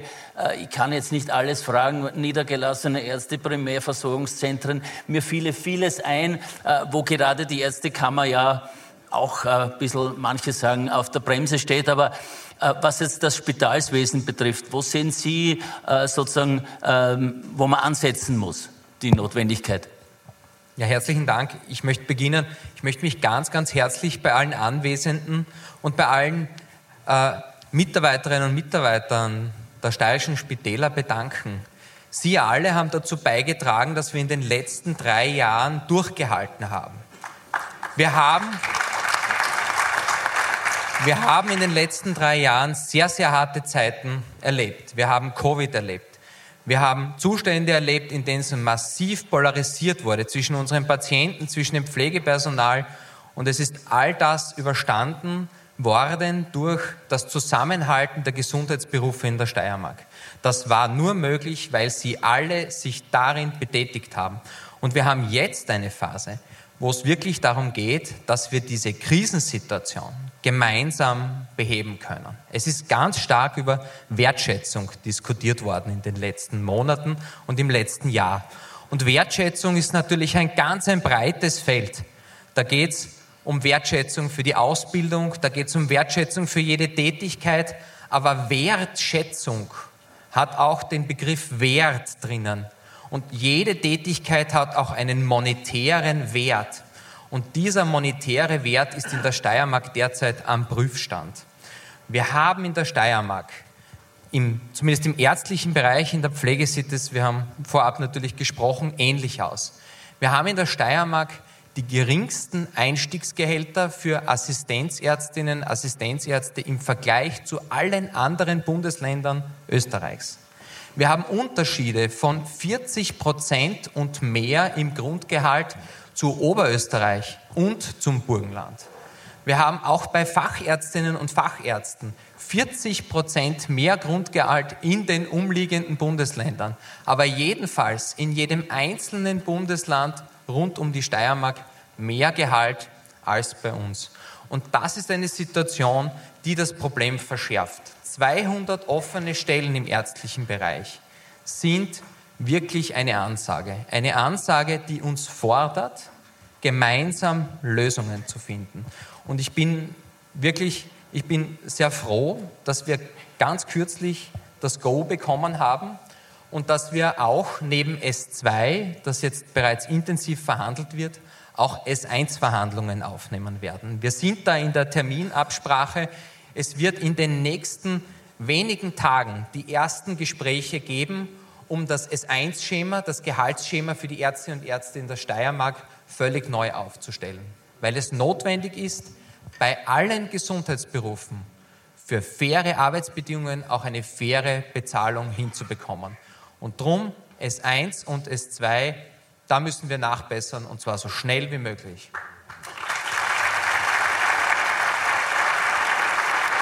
Danke. Dr. Michael Sacherer, danke sehr. Ja, äh, Professor und Rektor Samonik, Sie haben vor wenigen Wochen äh, auch medial für Wirbel gesorgt, indem Sie äh, gesagt haben, das steirische Gesundheitswesen, äh, insbesondere Spitalswesen, droht an die Wand zu fahren. Mittlerweile hat sogar der Gesundheitsminister diese, diesen Terminus oder diese Formulierung übernommen. Ist man schon an die Wand gefahren und gleich danach, woher sollen denn die Menschen kommen, die wir offenbar brauchen? Ich habe das schon, schon auch viel länger vorher schon gesagt und öffentlich gesagt, dass wir darauf und dran sind, gegen die Wand zu fahren. Die Antwort ist ja, wir sind in einzelnen Bereichen gegen die Wand gefahren. Ich weiß, das passt einigen nicht, aber wenn man äh, im Bereich der Intensivstation Mängel, die wir haben, weil wir zu wenig Patienten aufnehmen können, die auf Intensiv dringend behandelt werden müssen, wenn wir Patienten haben, die nicht zeitgerecht operiert werden können und metastasieren und damit unheilbar werden, wenn wir Patienten auf Wartelisten im kardiologischen Bereich haben und auf der Warteliste versterben, dann haben wir in einzelnen Bereichen unser Gesundheitssystem derzeit in einer Situation, wo es an die Wand gefahren ist.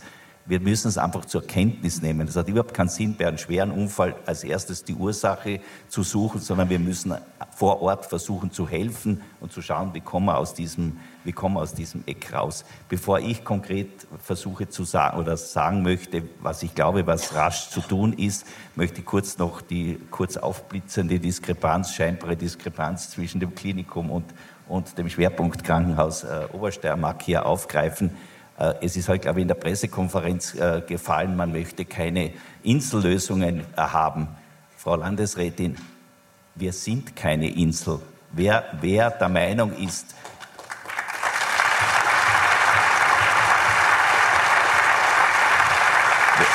wer, wer, wer, der Meinung ist, dass das LKH-Universitätsklinikum eine Insel ist oder die Obersteiermark eine Insel ist, der hat das Gesundheitswesen in der Steiermark nicht durchblickt. Das, äh, das,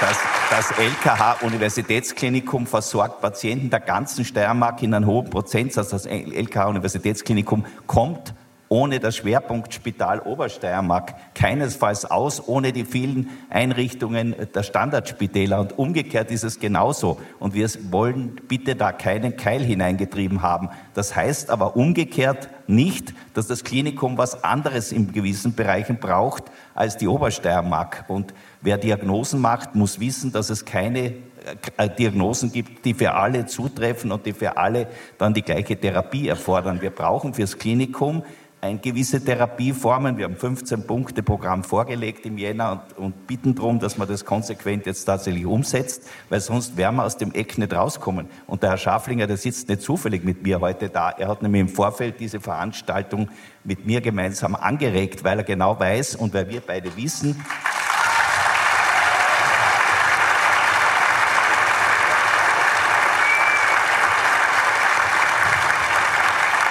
dass, dass, wir uns gemeint, dass wir uns gegenseitig unterstützen müssen. Und der Herr Gramner rät auch nicht zufällig, sondern der hat heute deswegen geredet, weil wir genau wissen, dass wir auch mit allen peripheren Häusern, die Standardversorgung anbieten, dringendst, engstens kooperieren müssen. Und wir tun das. Aber wir brauchen unterschiedliche nicht nur Rezepte, sondern Therapien für unterschiedliche Bereiche und die sind einfach unterschiedlich und die Bitte ist, ihr habt heute einen Schritt gesetzt, der wird bitte begrüßt und man bedankt sich, nicht man, sondern auch ich, man bedankt sich für diesen Schritt, aber bitte, wir müssen gemeinsam rasch uns weiterentwickeln, sonst können wir diesen, diesen Prozess nicht stoppen.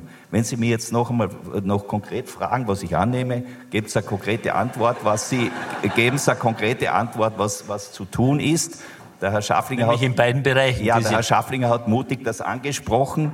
Es wird um Strukturreformen werden wir nicht herumkommen. Wir werden nicht herumkommen. Wir haben eine begrenzte Ressource.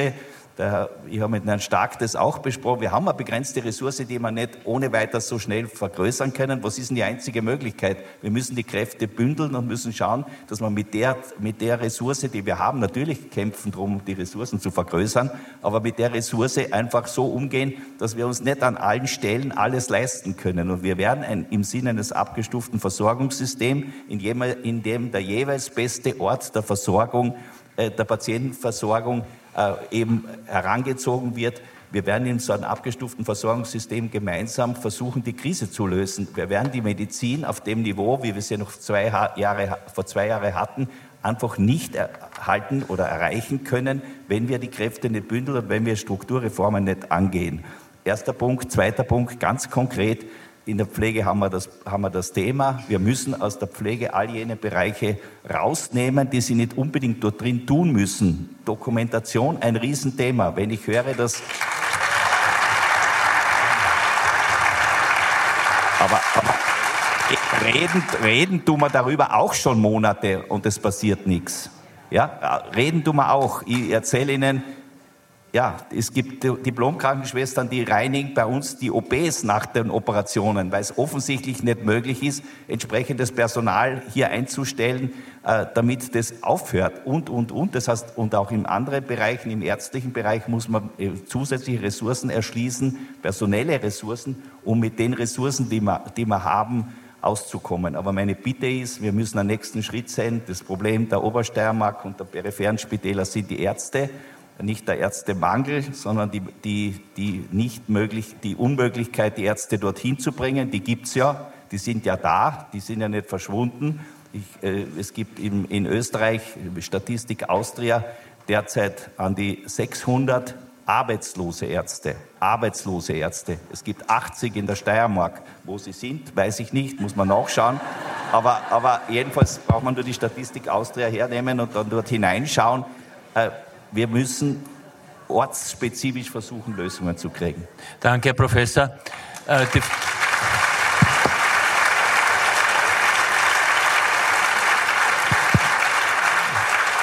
Die, die, Frau Landesrätin war angesprochen und dann Dr. Sarah.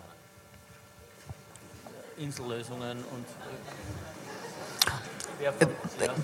ich weiß auch gar nicht, warum angesprochen war, ganz ehrlich, weil das der Herr Primarius Schafflinger aufs Tableau gebracht hat, ähm, dass es nicht nur ein Krankenhaus braucht, sondern dass es viele Krankenhäuser braucht, die gemeinsam arbeiten können.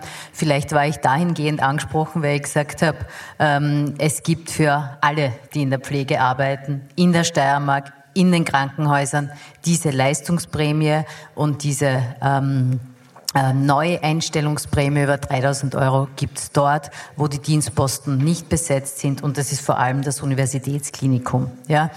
Und wir versuchen natürlich, und das sage ich ganz ehrlich, das sind immer Lösungen, die wir versuchen gemeinsam zu finden. Ja, weil auch um dieses Maßnahmenpaket zu schnüren, das heute präsentiert wurde, sind im Durchschnitt zwischen 16 und 20 Personen am Tisch gesessen. Ja, sowohl Leute vom Universitätsklinikum, aus dem ärztlichen Bereich, aus dem pflegerischen Bereich, aber auch Leute von den peripheren Häusern. Ja, und wir haben die Lösungen gemeinsam gefunden. Ja, das war ja jetzt nicht, dass jemand einzeln am Tisch gesessen ist und ich habe die Lösungen für mich allein erdacht. Ja, es waren gemeinsame Lösungen für multifaktorielle Probleme.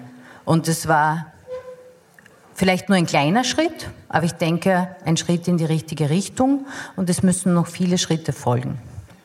Eine, eine Kleinigkeit noch. Äh, Professor Samonik meint, ähm, wenn ich es zusammenfassen darf, es gibt genügend Ärzte, nur sie sind manchmal am falschen Platz. Sie sagen, äh, man braucht mehr Ärzte, wir brauchen mehr Ärzte. Äh, es müssen auch mehr äh, für das Medizinstudium zugelassen werden. Nach wie vor diese Forderung?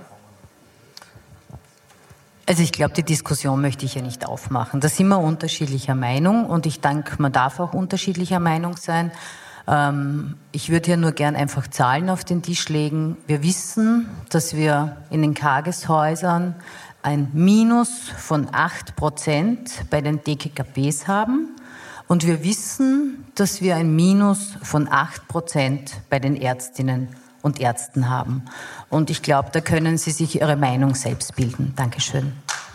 Danke. Dr. Sacherer? Ja, vielleicht, vielleicht einen Punkt zu dem angesprochenen Thema der Ärztinnen und Ärzte, aber auch für die Pflege, glaube ich, ist es ähnlich. Jeder und jede von uns, also ich kenne auch konkret bei uns im Umfeld unserer Abteilung jemanden, der demnächst im Burgenland anfängt. Ja, also es ist nicht so, dass das was Abstraktes ist. Ja.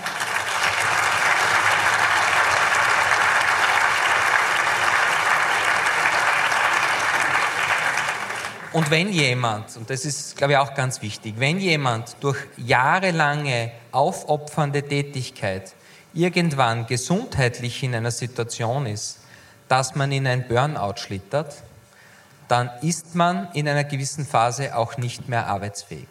Und das muss man, glaube ich, auch akzeptieren. Das ist auch für Ärztinnen und Ärzte so. Aber ich glaube, wir haben den Anspruch, und das ist das, was, was mir ein besonderes Anliegen ist, wir haben den Anspruch, in der Steiermark wieder nach vorne zu kommen. Und wir haben das Bedürfnis, alle Kolleginnen und Kollegen, die wir derzeit emotional nicht abholen konnten im ausreichenden Ausmaß, wieder abzuholen, ihnen zu signalisieren, dass es sich jetzt zu einem Besseren wendet, dass wir alle an einem Strang ziehen, dass wir gemeinsam die Bedingungen verbessern, das Salär verbessern, weil wir brauchen jede einzelne Kraft an jedem einzelnen Standort. Und das muss unser Ziel sein. Ich kann nur sagen, wegen dem niedergelassenen Bereich, weil Sie es auch angesprochen haben. Wir haben in der Steiermark 6.700 Ärztinnen und Ärzte in der Ärzteliste. Das sind all jene, die versorgungsrelevant tätig sind. Davon sind zwei Drittel angestellte Ärztinnen und Ärzte und ein Drittel im niedergelassenen Bereich. Und eines ist klar, die Ärzteschaft in der Steiermark wird alles tun, diese ganz schwierige Situation in den Strukturen der Kages bestmöglich zu kompensieren, auch durch den niedergelassenen Bereich. Da bedarf es natürlich auch Anpassungen, die durch die Träger bzw. die ÖGK und die, den Fonds äh, notwendig sein. Ich bin ja sehr dankbar, dass Vertreter des Fonds hier sind, weil das wirklich ein wichtiges Thema ist. Äh, aber die steirischen Ärztinnen und Ärzte werden alles tun, um möglichst zu kompensieren. Aber es muss da wirklich eine große Bewegung auf allen Ebenen mit allen Partnern passieren, mit der ÖGK, mit der Plattform, mit äh, der KAGES und der Landesregierung, damit wir da für alle Gesundheitsberufe wieder in die richtige Richtung kommen und die Leute abholen. Danke.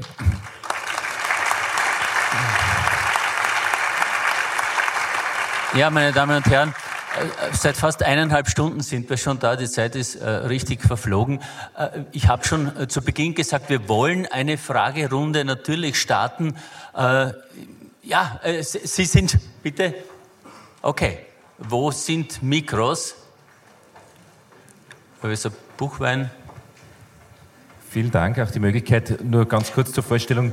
Herr Buchwein, bin äh, verantwortlich auch für die Akutversorgung Orthopädie, Traumatologie im Haus und meine Frage speziell an die äh, am Podium befindlichen ist, äh, wir haben jetzt einen Sommer, der auf uns zukommt. Wir haben jetzt schon, damit sich das auch die, das Publikum vorstellen kann, Wartezeiten von 20 Stunden beispielsweise, wenn jemand eine hüftnahe Fraktur hat. Also es bricht sich jemand den Schenkelhals, er wartet 20 Stunden im Schnitt. Das war 2019 der Fall.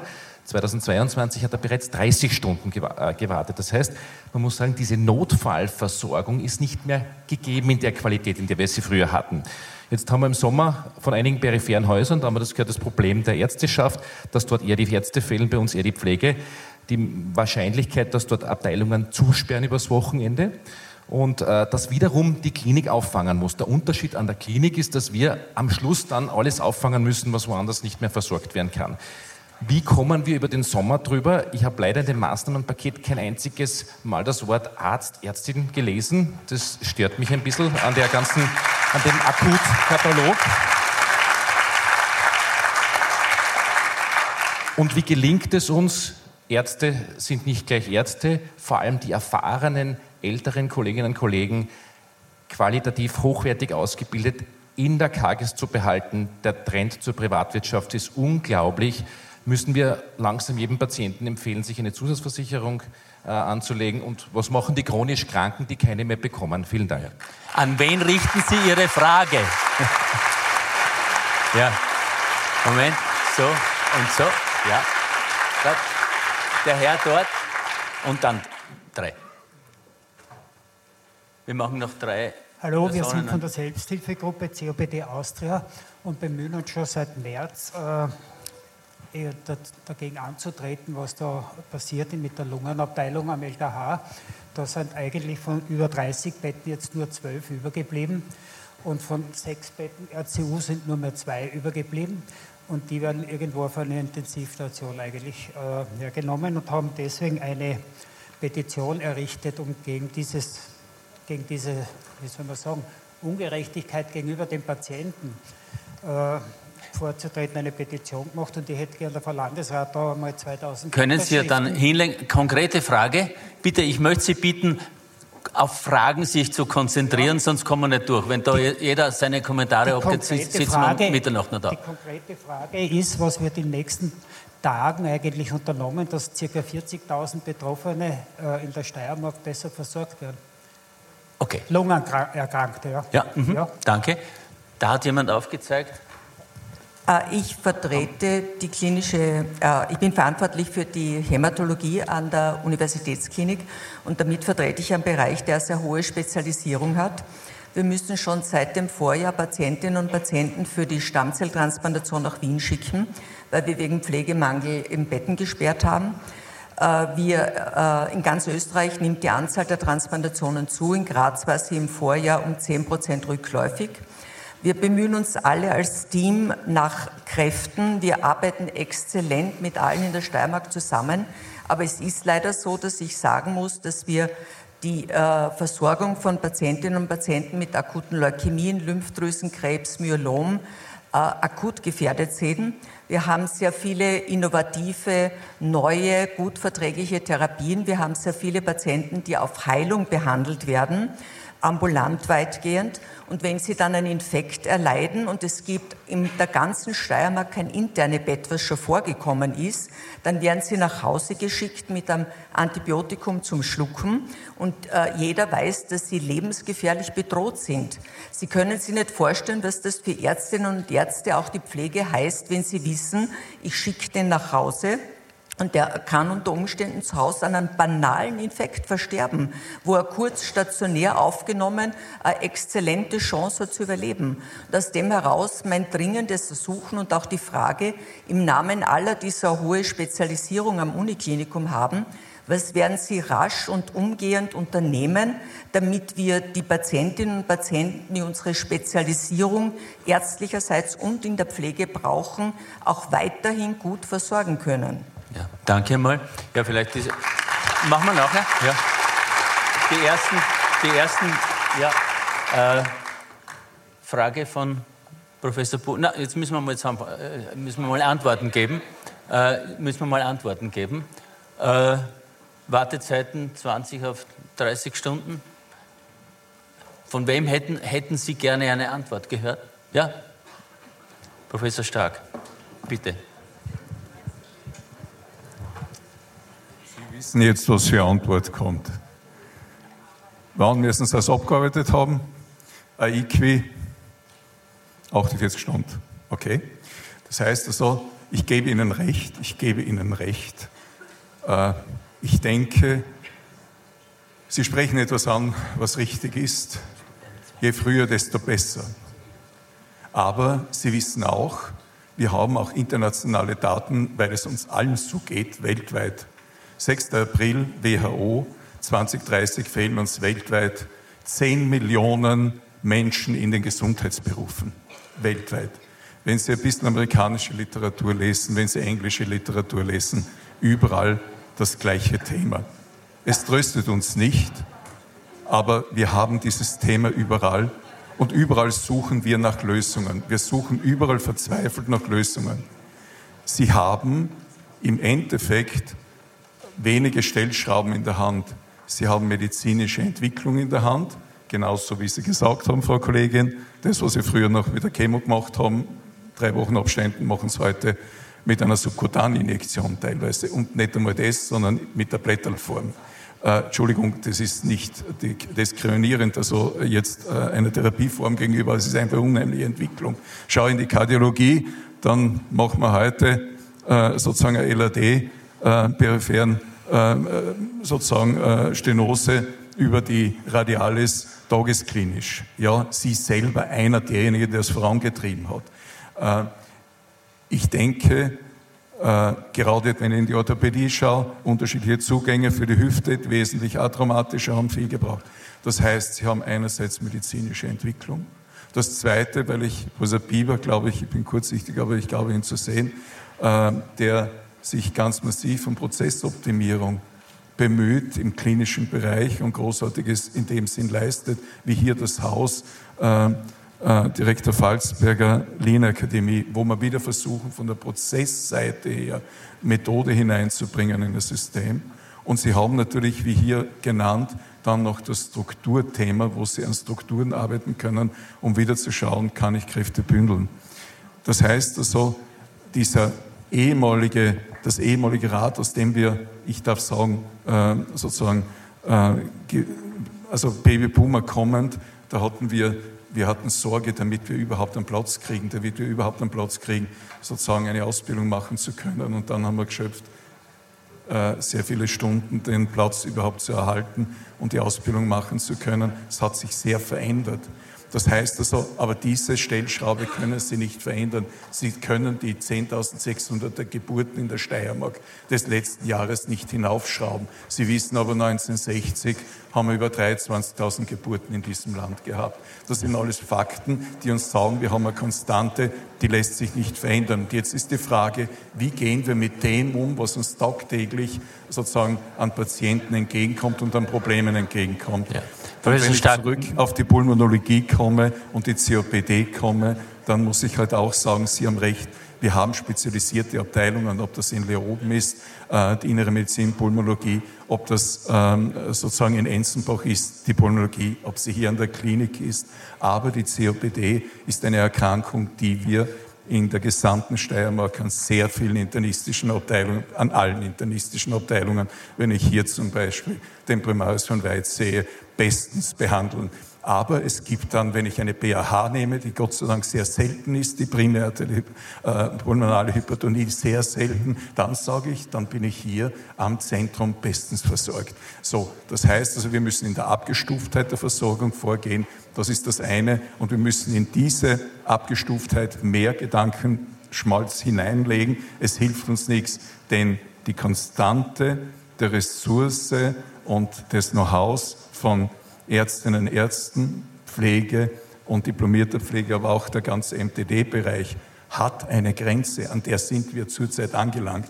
Und äh, wir müssen, und da bin ich dabei und sage ich immer wieder, wir müssen alles tun, um hier die Bedingungen, jetzt können wir es einmal pekuniär sozusagen nach vorne bringen.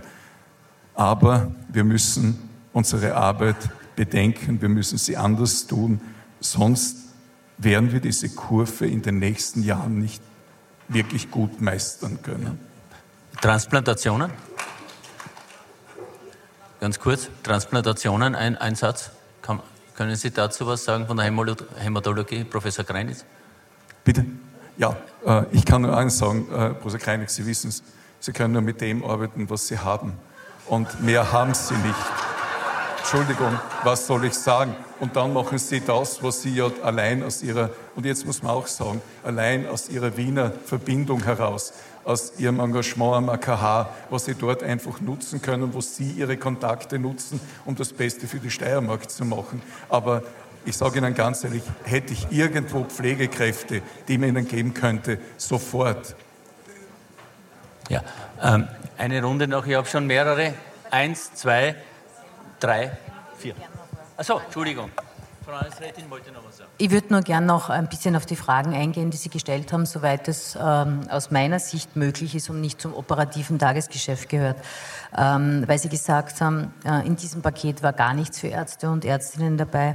Äh, eine kleine Ausnahme, die Einstellungsprämien gelten natürlich für alle Gesundheitsberufe. Ähm, dann auch, ich habe es auch schon mit dem Präsidenten Sacherer vorab besprochen, es kommt noch ein drittes Maßnahmenpaket heuer. Ähm, da werden vor allem die Ärzte und die Ärztinnen davon betroffen sind. Ähm, und wie gesagt, ich werde das auch wieder mit denen vorab besprechen. Ja, weil das möchte ich schon noch einmal betonen. Ähm, es geht darum, gemeinsam Lösungen zu finden. Ja. Also ich denke mir das nicht allein aus. Ja. Auch dieses Paket, das wir heute präsentiert haben, wurde gemeinsam erarbeitet und erdacht. Auch die Höherqualifikation, wie gesagt, es haben sich viele gemeldet, die das angehen möchten in der Pflege von PA auf PFA oder auch aufs Diplom. Ähm, mir ist es auch sehr wichtig, diese vertikale Durchlässigkeit. Das wird in Zukunft ein bisschen schwieriger, auch wenn ich der Frau Reiger da, äh, da beipflichte. Die Akademisierung ist schon ganz wichtig, keine Frage. Aber ähm, ich glaube auch, dass die Ausbildung in den Guckschulen sehr, sehr gut ist. Ich meine, darf ich in die Menge fragen, wer von Ihnen hat eine Ausbildung auf einer Guckschule gemacht?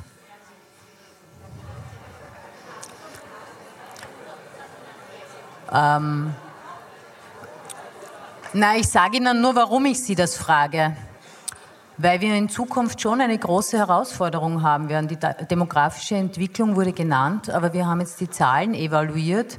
Ähm, wir haben in den Peripherien, in den peripheren Guckschulen ähm, im Moment 95 Prozent ähm, jener, die ausgebildet werden, ohne Matura.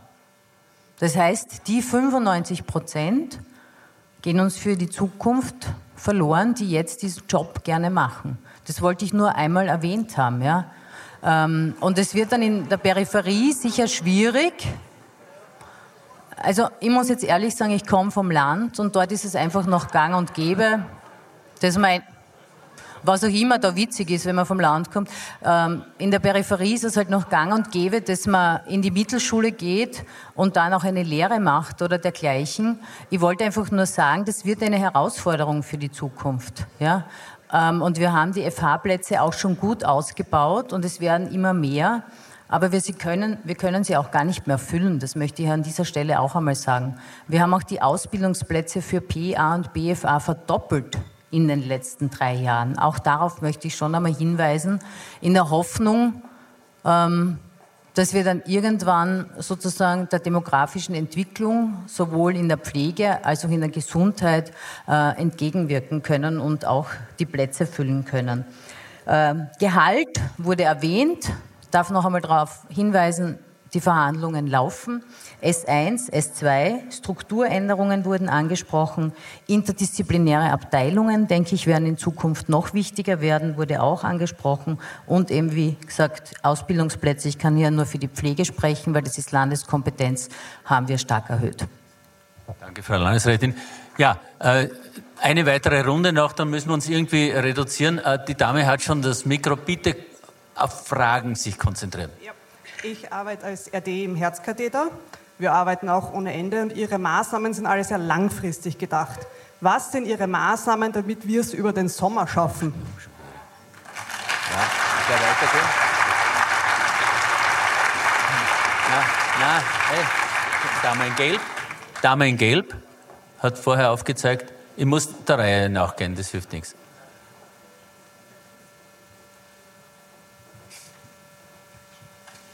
Ja, mein Name ist Liebhardt. Ich komme aus dem Bereich MedOffice, sprich Verwaltung, arbeite in der OB-Planung und bestelle Patienten ein.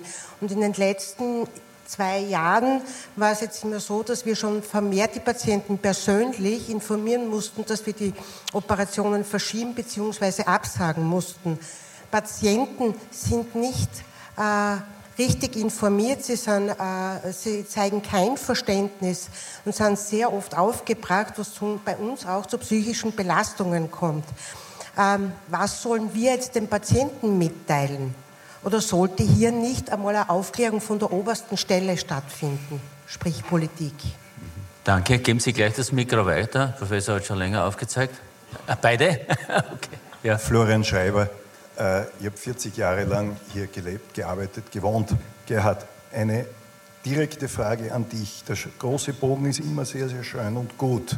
Äh, du und ich als Notfallsmediziner, wir wissen beide, bei einem Stillstand konzentrieren wir uns einmal auf die wichtigen Dinge.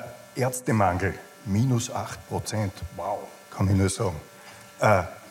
vor 15 Jahren, Gerhard, war das Projekt des medizinischen Dokumentarius zugange. Wo sind die? Die gibt es nicht. Weil die Traumatologie angesprochen worden ist. Ich habe vorigen Herbst selbst Probleme gehabt und bin stundenlang in der Ambulanz gesessen und habe beobachtet Dinge, die wir beide kennen, nämlich Pflegepersonal, Ärztinnen telefonieren stundenlang wegen Betten, wegen organisatorischen Dingen, administrativen Dingen. Da hätten wir ärztliche Valenzen, da hätten wir pflegerische Valenzen. In Nullzeit, die 8% von Bogner Straße, die können wir später auch angehen. Aber die Leute sind da, die machen berufsfremde Tätigkeiten. Danke. Geben Sie gleich das Mikro weiter. Na,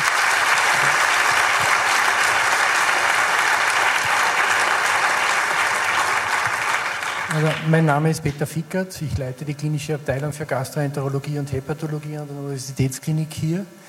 Äh, ich möchte mal eines sagen zuallererst. Es ist diesen Mitgliedern dieses Pendels hier Respekt zu zollen.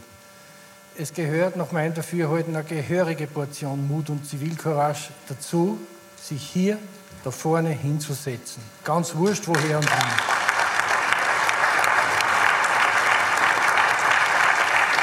Glaube, es ist auch hier heute in diesem Hörsaal etwas passiert, was an einer Universität üblicherweise passiert, nämlich dass wir etwas lernen in einem Hörsaal. Und ich glaube, wir alle haben etwas gelernt, ich auch. Selbst ich verstehe jetzt, was alternative Fakten sind. Ich, ich frage mich, basierend auf dem, was gesagt worden ist, warum wir immer noch in der Analyse sind und warum unsere Vorschläge nicht schon viel früher und nicht zumindest jetzt aufgenommen werden. Ja, wir machen das. Und ich möchte sehr patientenzentriert, weil ich bin Arzt, ich bin kein Gesundheitsarbeiter, ich bin Arzt, ich sorge mich um Kranke und will heilen und helfen. Und das kann ich jetzt nicht oder nicht in dem Ausmaß wie sonst. Und ich möchte drei ganz konkrete Fragen formulieren, wie ich die für meine Patienten beantworten soll. Das erste, unsere Notfallaufnahme ist schon angesprochen worden. Wir sehen dort täglich zwischen 80 und 100 Patienten und beginnen am Morgen um 8 Uhr meist mit 0 bis 5 freien Betten. Muss man kein großer Mathematiker sein oder Statistiker, dass man da kapiert, dass wir ein Problem haben. Ich werde mich jetzt nicht kurz fassen, weil uns das alles betrifft und wir werden jetzt in der Tiefe diskutieren. Und ich denke,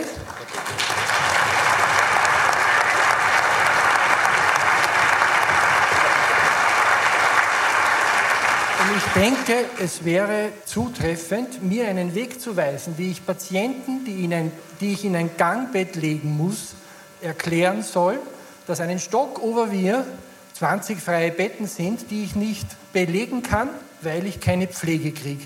Wie soll ich das meinen Patienten erklären? Ja. Okay. Ich muss Sie. Ich, ein zweiter. Ich, ich, verstehe Ihren, Ihren Grant, ja, aber weiß, nur meine Bitte, ja. äh, keine Co-Referate. Nein, es ist kein Co-Referat. Bitte. Wir sind Wissenschaftler, wir sind Ärzte, wir gehen den Dingen auf den Grund.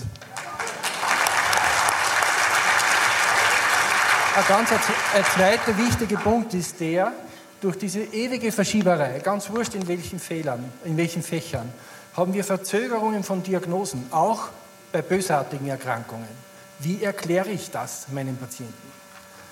Und die Bailout-Strategie, die ist schon erwähnt worden. Und ich bin hier beileibe nicht der Meinung, auch von Teilen des Vorstands, ich werde es trotzdem sagen.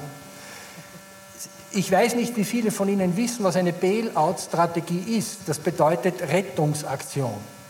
Meine Diktion dafür wäre Notstandsverordnung.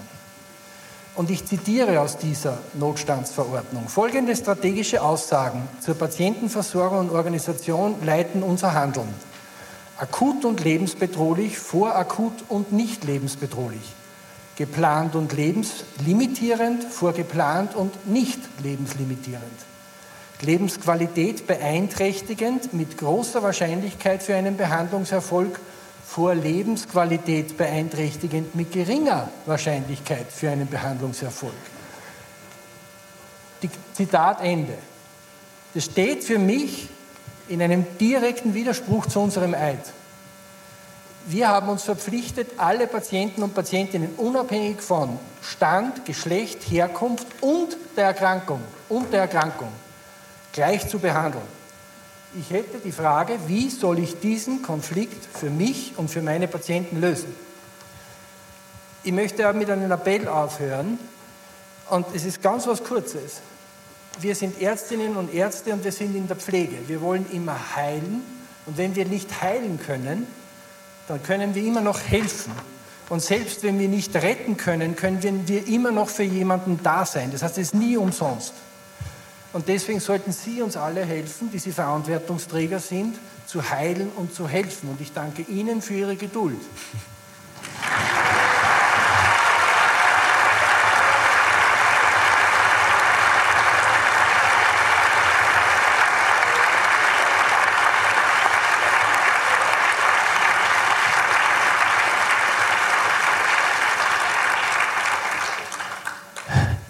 Wartet noch ein Kollege ganz lange, der sich ganz am Anfang gemeldet hat.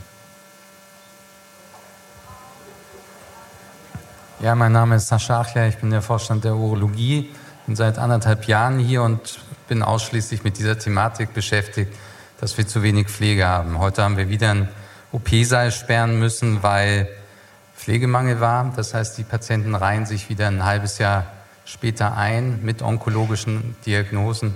Wir haben schon die onkologischen Fälle priorisiert und es wird langsam, wie wir es schon gehört haben, fast manchmal fahrlässig.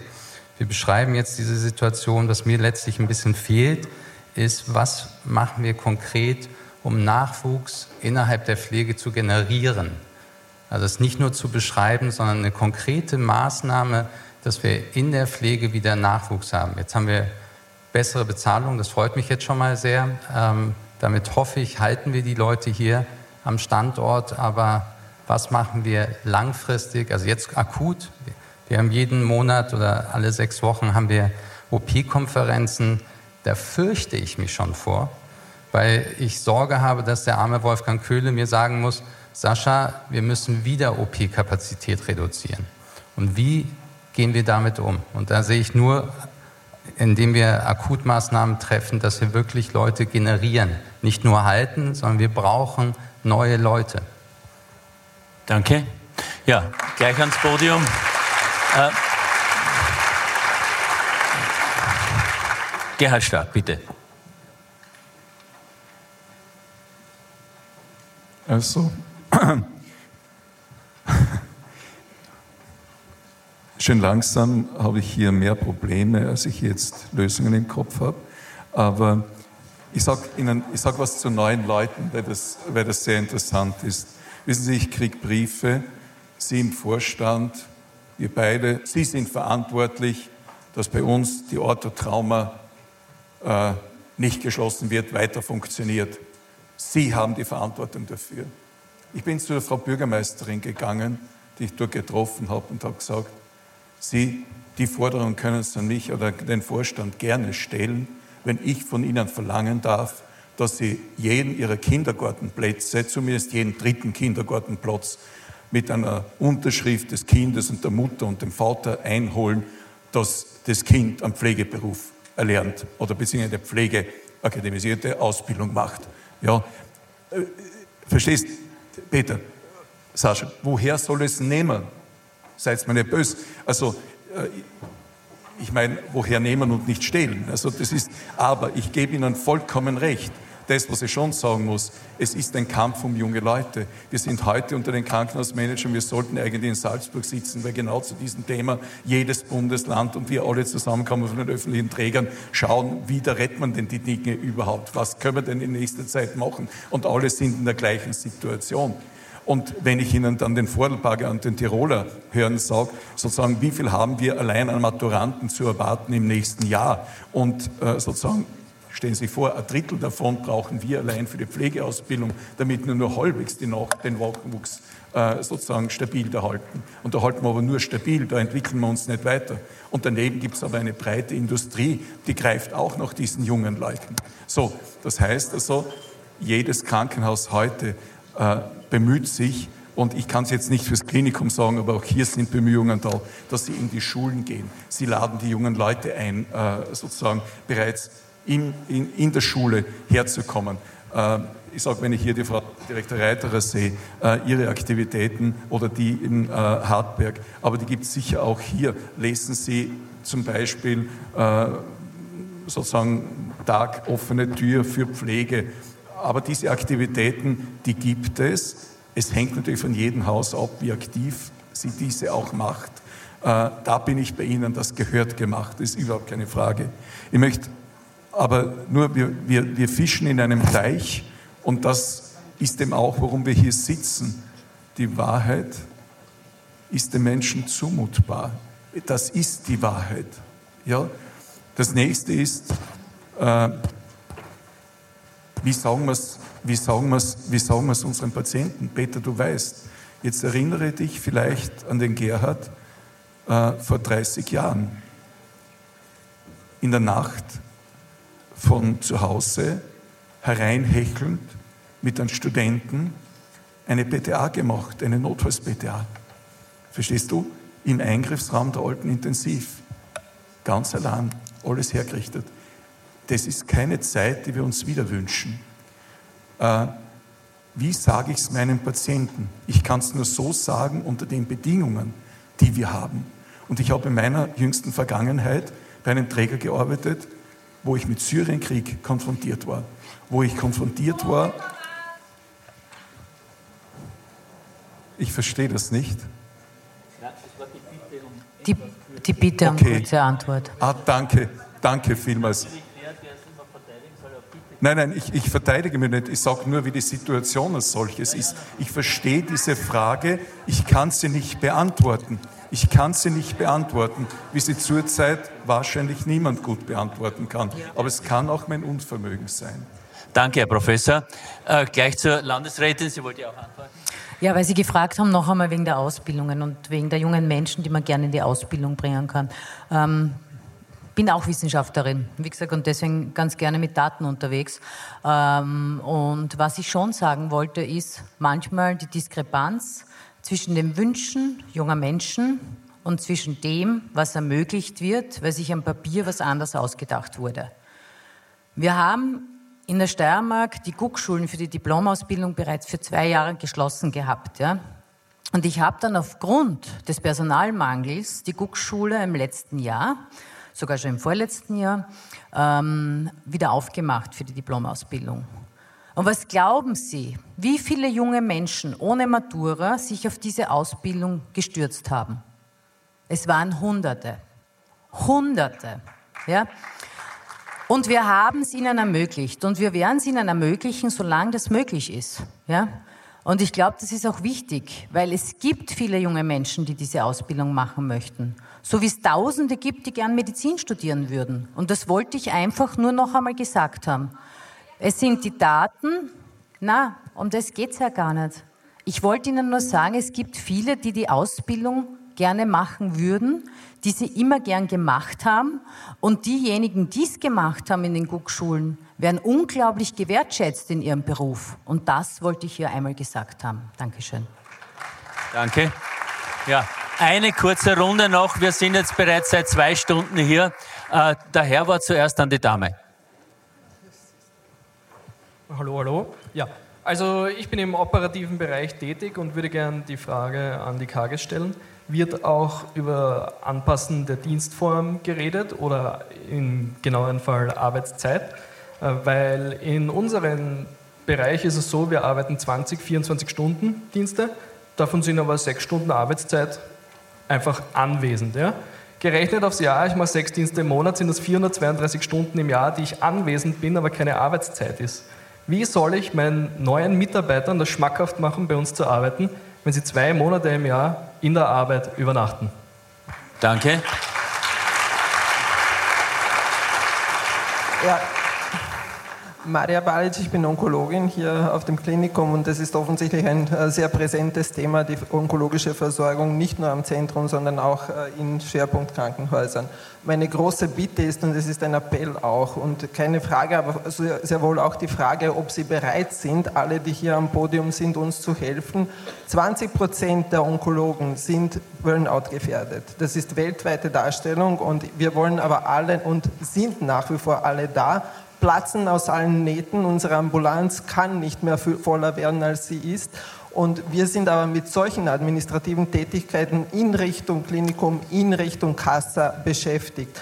Da gibt es sehr viele Möglichkeiten, dass wir es abschaffen und wieder mehr Zeit für unsere Patienten haben, weil wir gehört haben, unsere Patienten brauchen unsere Zeit und ärztliche und pflegerische Versorgung. Danke. Danke. Professor Machen wir es gleich. Na, äh, Prima Schaflinger wollte dazu sagen. Dann. Ja, äh, vorerst möchte ich einmal sagen, äh, weil das vorher angeklungen ist von äh, Peter Fickert, das soll jetzt nicht despektierlich klingen. Ich möchte mich bei der Frau Landesrätin bedanken und ich sage euch warum und dann gehe ich auf das Thema ein. Es gibt zwei Gründe. Erstens war ich der Schuldige, der sie überredet hat, daherzukommen weil ich glaube, dass das gut ist und weil wir da offen diskutieren sollen und weil ich nichts von einem Politiker halte, der sich von der Verantwortung druckt. Das ist der Punkt eins. Äh, der Punkt zwei ist äh, zum Verständnis. Es ist uns völlig klar, völlig klar, ja, dass man Spezialversorgungen nur an Zentren machen kann. Und jetzt sind wir nämlich genau da. Deswegen hat die Frau Landesrätin dieses Koordinationsgremium gemacht und ich werde mich nicht lange ausschweifen. Ich bin kein Mann der langen Worte. Beginn Juni fangen wir an zu reformieren. Beginn Juni schauen wir, wie wir Strukturen ändern. Und den lieben Helmut Zamonik, der, der Arbeitskollege von mir war, werden wir kooptieren. Das heißt, er wird dort mitverantwortlich sein, diese Strukturen zu verändern, was mich sehr freut, äh, weil gemeinsam werden wir stärker sein. Und wir werden dann uns gegenseitig updaten und dann haben wir die klinische Geschichte auch eingefangen. Das wird der Weg sein. Danke. Danke, Professor Schaubler. Äh, zwei Fragen waren noch konkret an den Professor Stark, dann Frau Reiger. Äh, sechs Stunden, die Gut. offenbar hier äh, irgendwo äh, verschollen gehen und dann die Onkologie. Passt. Ich würde sagen, darf ich Sie bitten, Herr Kollege, unser Personalchef hier, der Herr Direktor Bredenfeld, ihr tut euch zusammen bitte das ausreden. Äh, ist, glaube ich, wichtig für die Gehaltsverhandlungen auch. Das ist das nächste, weil, und das ist auch wichtig, was Sie gesagt haben, weil die S1-Verhandlungen kommen. Und da müssen wir das hineinpacken. Danke vielmals. Aber redet ihr ja. zusammen. Ja. Das ist das Erste. Das Zweite, Frau Kollegin, ich bin Ihnen unheimlich dankbar, weil ich glaube, äh, nicht nur glaube, sondern das, das ist so. Wir müssen, was Dokumentation anlangt, äh, eine Mindset-Änderung herbeiführen. Aber jetzt sage ich Ihnen eines, diesen Mindset müssen wir alle bei uns selber machen. Die Beweislast umkehrt, die kriegen wir derweil einmal nicht weg. Wir müssen trotzdem daran arbeiten. Aber wir haben vieles im Bereich, wie Sie gesagt haben, zum Beispiel Ansuchen, äh, insbesondere in Kasse, da gebe ich Ihnen vollkommen recht, wir müssen von hier, von diesen Dingen wegkommen. Wir haben auch die besonderen teuren Medikamente, weil Dr. Koenig auch da sitzt, unser äh, medizinischer Direktor. Wir müssen an, auch an dem arbeiten, dass wir hier äh, sozusagen schlanker werden. Ich nehme das zu 100 Prozent auf und, ähm, und, und bin Ihnen dankbar auch für diese Wortmeldung. Danke. Die Frau Magister Reiger wollte noch kurz antworten.